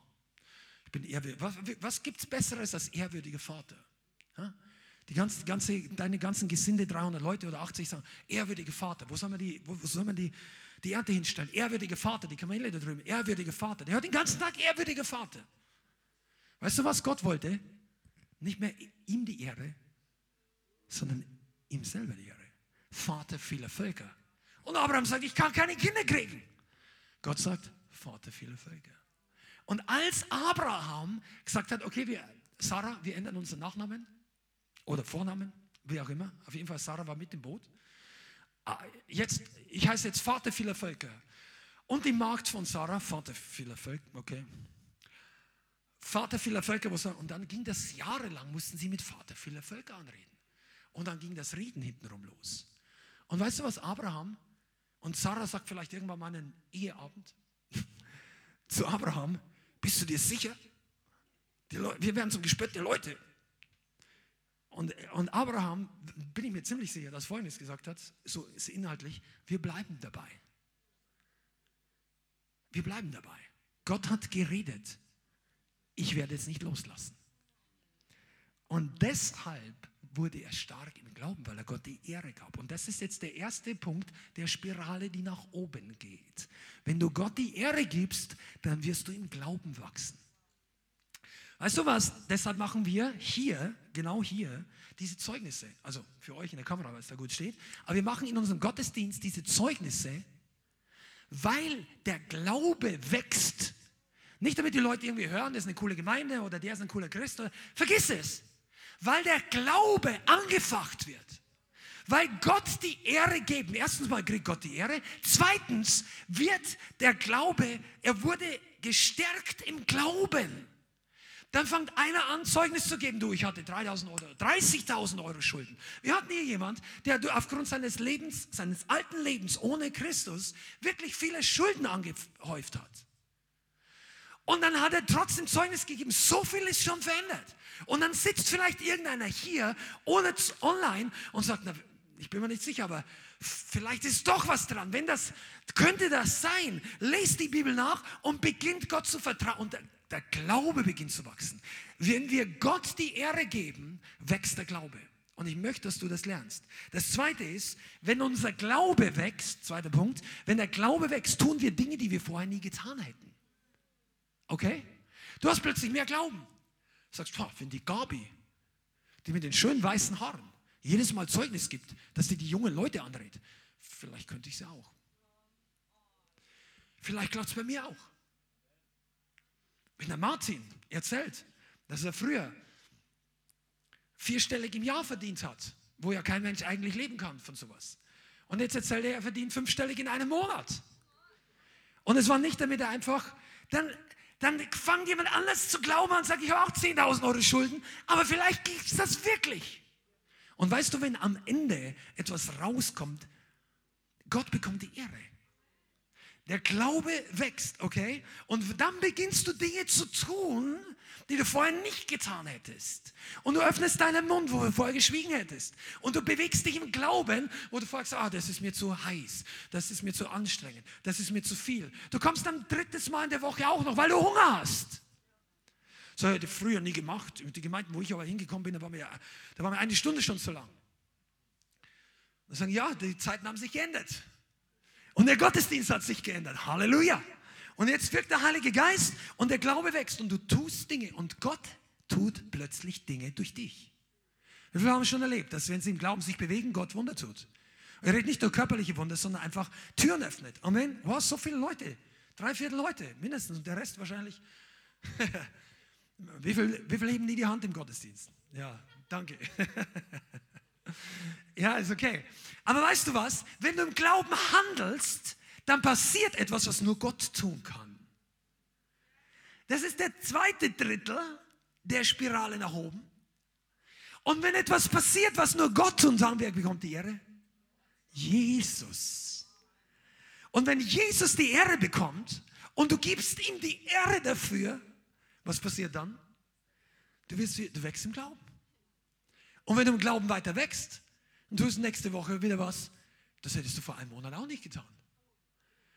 Und dann plötzlich hast du was, wofür du Gott die Ehre geben kannst. Und du gibst Gott die Ehre und es wird noch leichter. Und du wandelst auf dem Wasser und es fühlt sich noch fester an. Und du denkst, ich gebe Gott die Ehre und du bist noch weniger eingeschüchtert. Auch wenn dich die eine Schwester XYZ dort hinten ein bisschen so komisch anschaut, weil sie eigentlich einen schlechten Tag hat. Aber der Teufel erzählt dir das ja nicht. Ich meine, du bist das Problem. Und du sagst, es kümmert mich nicht mehr. Halleluja. Und das ist die Spirale, die nach oben zieht. Es gibt viel zu viele, die nach unten ziehen. Depressionsspirale, Sündenspirale, Nachdenken, Kritikspirale, Anstoß nehmen, dies und jenes. Könnte man eine ganze Woche drüber predigen. Das brauchen wir aber nicht, weil du solltest eigentlich nur lernen, was dich nach oben bringt. Du brauchst den Teufel nicht verstehen mit all seiner Schlauheit. Du musst ihm nur widerstehen. das ist ein Nugget nebenbei. Pass mal auf, aber ich meine mal ganz ehrlich. Und viele von euch, ihr sitzt noch immer so da, das ist eine gute Predigt. Verstehe ich, was du sagst. Ist nicht komplett neu, aber ist eine gute Predigt. So, jetzt kommen wir für dich. Wir sprechen heute vom Tuning. Nicht einfach nur läuft der Motor.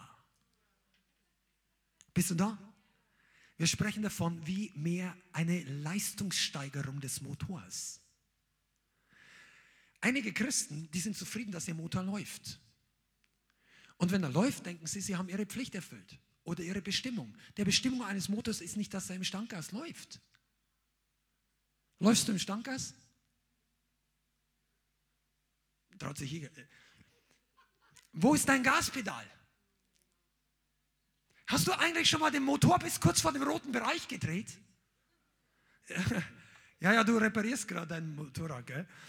Aber ich meine jetzt mal wirklich, deinen geistlichen Motor, hast du dich schon mal angestrengt, also nicht angestrengt im Sinne von Werke. Bitte, ich kenne Epheser 2, Vers 10, wir predigen darüber, wir glauben das. Das sind nicht unsere eigenen Werke, es sind Gottes Werke. Wir müssen ihnen wandeln. Aber jedes Werk Gottes braucht einen Schritt des Glaubens.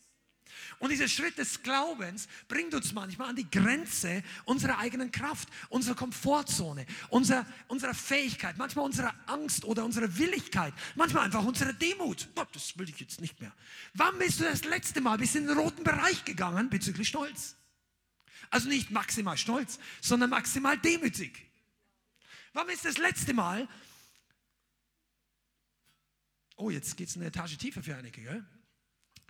Der Motor, das Tuning, von dem wir reden, ist nicht, wie komme ich besser raus? Wie komme ich ins Tuning-Magazin der christlichen Gemeindeszene? Ah, das ist die beste Gemeinde in Deutschland im Moment. Da wollen wir nicht hin. Also vielleicht, wir haben ja nichts dagegen, wobei ich gar nicht glaube, dass die jemals sich interessieren würden, diese Art von Zeitschriften. Aber es spielt keine Rolle jetzt. Du solltest in der Heavenly Hall of Fame erscheinen. Wo steht die? Kennt ihr eure Bibel nicht? Hebräer 11. 11 Vers 1. Durch Glaube aber haben sie Königreiche bezwungen, Feuer ausgelöscht und so weiter und so weiter und so weiter. Das muss man durchlesen. Das ist sehr ermutigend. Das ist die göttliche Glaubensspirale nach oben, weil die Leute Gott die Ehre gegeben haben. Und deshalb trainieren wir uns und die Gemeinde, dass wir hier lernen, Gott die Ehre zu geben. Dass du nicht, du solltest viel ausgelassenes sein. Einige von, also ich meine mal extravagant, Gott die Ehre geben. Gib doch mal extravagant einen Lobpreis. Zieh die Schuhe aus und stell immer auf den Stuhl drauf. Die Ordner haben Anweisung. Dich da machen zu lassen, wenn du nichts kaputt machst. Nicht dich runterzuziehen. Psch, psch, psch. Diese religiösen Pharisäer-Ordner brauchen wir nicht. Das war damals so. Aber heute sollen die Kinder preisen. Psalm 8, Vers 2. Da hast du Segen. Oh. In dem Mund der Kinder und Säuglingen hast du Macht gegründet oder einen Lob bereitet. Je nachdem, welche, also welche Stelle du siehst, wenn Jesus sie zitiert oder im Psalm. Aber Gott hat Feuer hineingelegt. Gott möchte einige von euch richtig herausfordern. Er möchte, dass du wirklich dein, dein, dein, dein Denken so weit aufmachst, dass du sagst, ich werde, ich werde jetzt Gott die Ehre geben. Crazy. Und dann kommst du ins Töricht-Territorium. Das können wir als Untertitel auch nehmen. Enter the Töricht-Territorium. Und dort wirst du merken, wie Gott plötzlich durch dich wirkt wie noch nie zuvor. Aber die meisten von uns wollen da eigentlich nicht richtig hin. Sagen, ah, muss das sein? Gott sagt, nein. Muss nicht, aber könnte. Und in Wirklichkeit wartet da ein, ein, ein Hammer dahinter. Wenn du Erweckung mal studiert hast, es ist echt so, dass Gott so oft genau das benutzt hat, was Leute sagen, mm, nein, ah, ah, peinlich. Und Gott sagt, mir ist das nicht peinlich. Ich wirke gerade, nur alle Welt sieht, dass es nicht die Menschen sind, nicht das Studium, nicht der Style, nicht die Musikfähigkeit, nicht die Preaching-Fähigkeit. Es ist Gott, der wirkt. Und wenn eine Gemeinde ein Landeplatz für den Heiligen Geist werden soll, dann kann das nur dann funktionieren, wenn am Ende wirklich Gott die Ehre bekommt. Wenn wir alle so übrig bleiben und am Ende dann sagen, ach, das, wir wussten immer, dass es kommt, Schau uns an, wenn ihr was lernen wollt, kommt nur zu uns. Nein, wir, wir brauchen Demut. Halleluja. Und jetzt möchte ich noch ganz abschließend was sagen. Wollt ihr es noch hören? Okay, es gibt einen Faktor, wo viele Christen einfach erstens mal ist die Frage, wie intensiv willst du es? Wie, wie, intensiv gibst du Gott die Ehre? Sei es durch dein Geben in Finanzen, sei es durch dein Gehorsam in der Gemeinde oder in deinem eigenen Nachfolger. Gott wird geehrt, wenn wir gehorchen in unseren Gebeten oder in unserem Lobpreis. Vergiss, weißt du, manche von euch, ihr dürft wirklich einen Scheitel drauflegen mit Feuer. Ein eifriger, extrovertierter werden, wenn es um Gott geht. Die Welt, also ja, Gott sieht mein Herz, ja, aber du bist egoistisch. Die Welt sieht dein Herz nicht. Die Welt soll, wird aber verherrlicht, wenn sie durch die Christen sieht, was Gott tut. Wer kann ins Herz hineinschauen? Ja, Gott, ich mache meinen Lobpreis nicht für die Welt. Du hast recht, aber deinen Glauben brauchst du für die Welt. Der Glaube, der als Resultat übrig bleibt, weil du Gott die Ehre gibst in einem Ausmaß, wie es du noch nie getan hast, dieser Glaube braucht die Welt. Den brauchen wir im Himmel nicht unbedingt zu zwingen. Im Himmel wird unser Glaube auch noch wachsen, weil wir denken, boah, ist das alles real? Ich habe es nicht fassen können, ja. Aber auf der Erde ist es ein Kampf des Glaubens. Im Himmel ist es kein Kampf des Glaubens mehr. Der Kampf auf der Erde ist real und du sollst gewinnen. Und sei einer von den Pionieren, sei einer von den Helden Davids. Wir kämpfen nicht mehr gegen Fleisch und Blut, aber sagst, wenn, wenn diese Stadt, wir gehen hier nicht weg, bevor hier nicht wirklich was bricht. Eine Mauer des Unglaubens. Und jetzt möchte ich über Grillfeuer mit euch reden. Schon mal Grillfeuer angemacht? Ja, die Männer heben alle die Hände. Im Ernst. Also die meisten von uns machen ja nicht also in Bayern ist ein Butzelkühe, aber das ist nicht diese kleinen Zapfen, sondern wir nutzen Holzkohle. Ja, Briketts oder diese, kennt ihr? Ganz simpel jetzt, nicht kompliziert, okay? Also, wenn du das Ding anzünden willst, dann kannst du nicht einfach ein Streichholz oder ein Feuerzeug, die Kohle brennt nicht. Das wissen alle. Und wenn du es nicht weißt, versuch's mal oder so, ist eine Lektion fürs Leben, ja, fürs geistliche Leben. Das Ding brennt nicht. Du brauchst einen Anzünder. Warum brauchst du einen Anzünder? Weil die Kohle eben eine gewisse Zündtemperatur oder einfach die braucht eine gewisse Grundhitze. Okay? Und der, der Anzünder, meistens so ein chemisches Ding oder flüssig oder fest, und dann, das, das, brennt ein paar Minuten und die Kohlen, die direkt drumherum sind, die fangen Feuer und die werden dann langsam heiß. Und daraus entsteht dann Glut, weil beim Grillen braucht man Glut. Okay? Glut hält lang an, Glut ist heiß, Glut hat keine Flamme, wird das Fleisch nicht schwarz. Also Glut. Gut. Und jetzt brauchst du die Hitze, das Feuer brennt. Was macht man da? Komm, talk to me. Genau, wir brauchen Sauerstoff, Luft. Also entweder man wedelt äh, Sauerstoff, Luft zu oder man bläst hinein. Habt ihr das schon mal gemacht? Wer von euch hat das schon mal gemacht? Das ist noch nicht so komisch. Genau, viele, viele Leute hier. Also, und wenn du reinbläst, dann facht das Feuer ganz kurz an. Hast du schon mal festgestellt? Und dann wird es so richtig, ganz kurz so richtig heiß. Und dann ist es aber gleich wieder weg, oder? Und was macht ein erfahrener Grillmeister jetzt? Er nimmt einen Föhn, genau. Aber das Prinzip mit dem Föhn kann ich dir nachher erklären. Ich komme noch auf die andere Seite, damit du weißt, warum der Föhn gut wirkt. Also, du, das hilft nichts, wenn du jetzt hergehst und so machst. Ah, brennt nicht. Ah, das Feuer geht nicht an.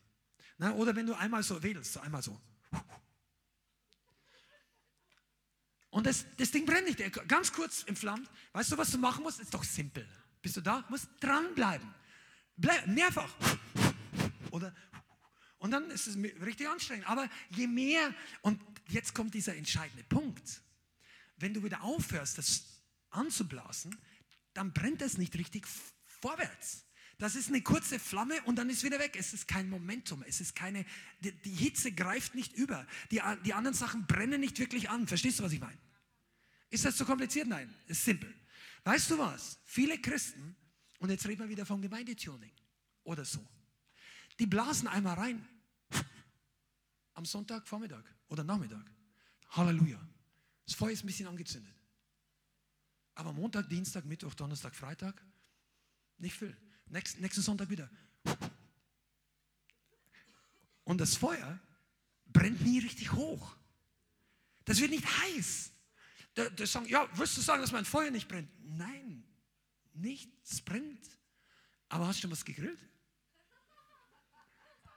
Wird jemand warm davon?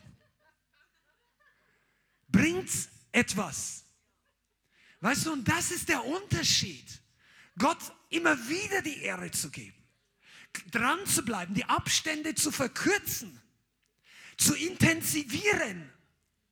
Wenn das Feuer mal so richtig heiß brennt, dann musst du nicht mehr die ganze Zeit. Verstehst du?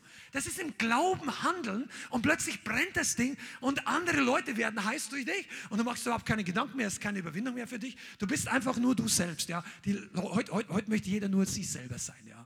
Ich bin selbst, ich bin in mir, ich habe Frieden mit mir und so weiter. Weißt du, du musst sein wie Jesus. Dann bist du eigentlich wie ein Fisch im Wasser. Ja? Und dann gehst du vorbei und plötzlich werden Leute on fire und die anderen schreien, ah, was habe ich mit dir zu schaffen oder so. Also die Reaktionen an biblischer Art und Weise sind echt erstaunlich. Aber weißt du, wenn nichts brennt, reagiert nichts. Die Hitze ist fühlbar. Und deshalb brauchen wir einen höheren Hitzefaktor.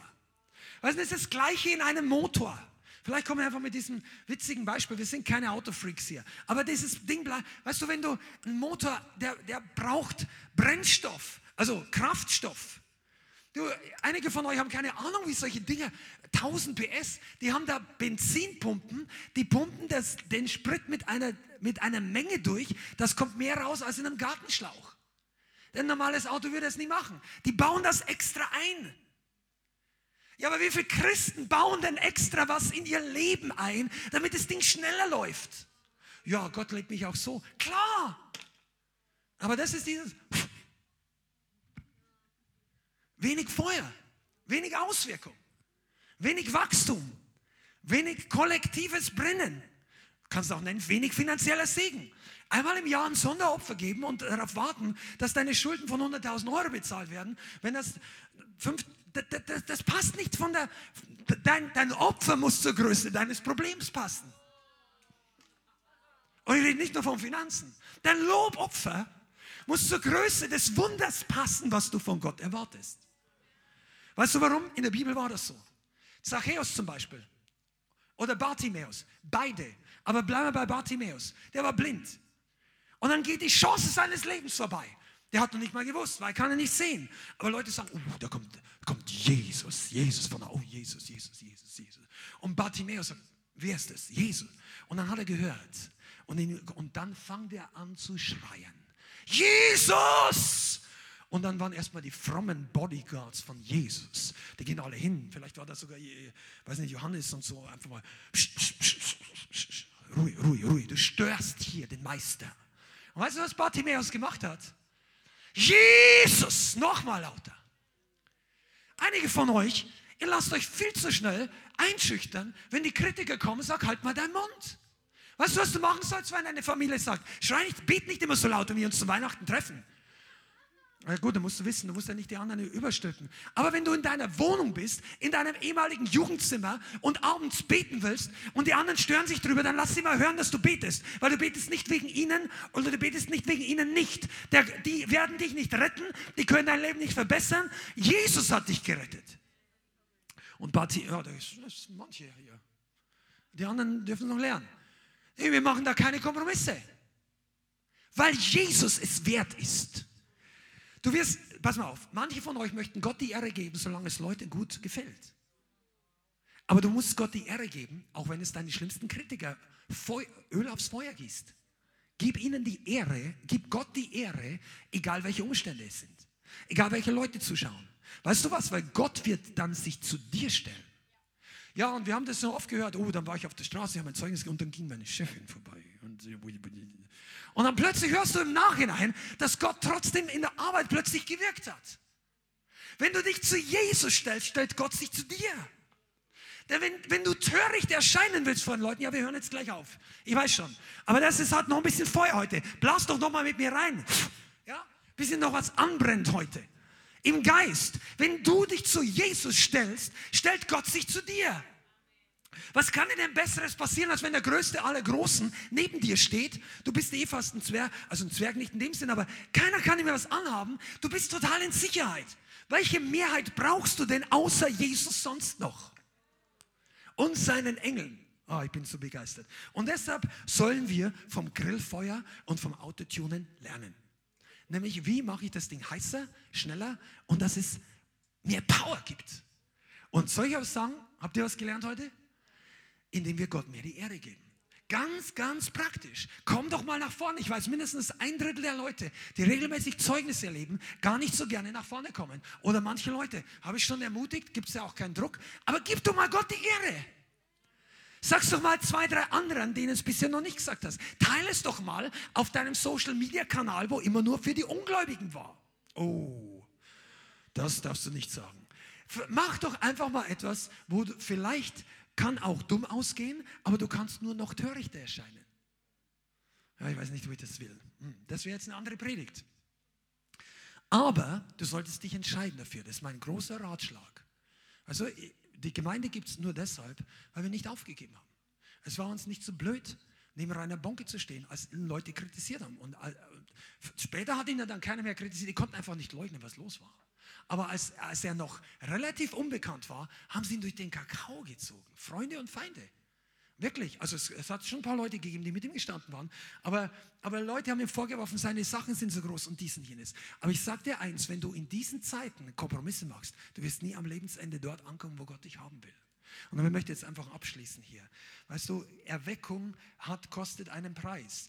Und wir brauchen dass in unserem Herzen dieser Hunger beginnt zu brennen, sagen, ich möchte eigentlich gebraucht werden. Ich möchte lieber töricht erscheinen, auch in der Gemeinde, auch draußen in der Welt, auch oder was auch immer. Wenn manche Leute das sage ich nochmal als ganz praktisches Beispiel. Ihr habt Probleme noch, nach vorne zu kommen, Gebet zu empfangen, weil ihr euch nicht sicher seid, ah, ich weiß nicht, ob ich umfallen will oder doch nicht, oder wenn da tatsächlich Befreiung passiert, wie sehe ich aus? Weißt du, solange du das noch denkst, kann sein, dass du deine Not noch nicht so groß ist oder dass du noch nicht wirklich willst. Aber, und das ist kein Vorwurf, das ist kein Vorwurf.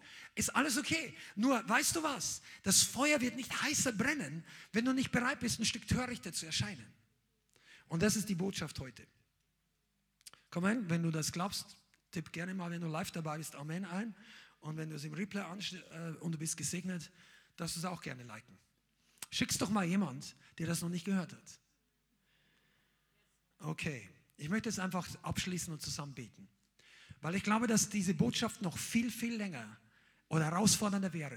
Aber ich, ich, ich spüre einfach, dass Gott einfach in euch was deponieren möchte. Und kommt ihr nach vorne, ja. Und wenn ihr euch öffnet, wird Gott euch Schlüsselerlebnisse geben. Schlüsselerlebnisse, wo du merkst, du entscheidest dich jetzt, Gott die Ehre zu geben, obwohl es nach außen auch schief gehen kann. Aber er wird es segnen und er wird dich auf ein ganz neues Level bringen. Er wird dir neue Freunde geben oder er wird das Alte erneuern. Einige von euch, ihr macht euch Gedanken, ob ihr dann nicht einsamer werdet, aber in Wirklichkeit wartet eine ganze, ein ganzes Schar von Leute darauf, mit dir eine super gute Gemeinschaft und Beziehung zu haben.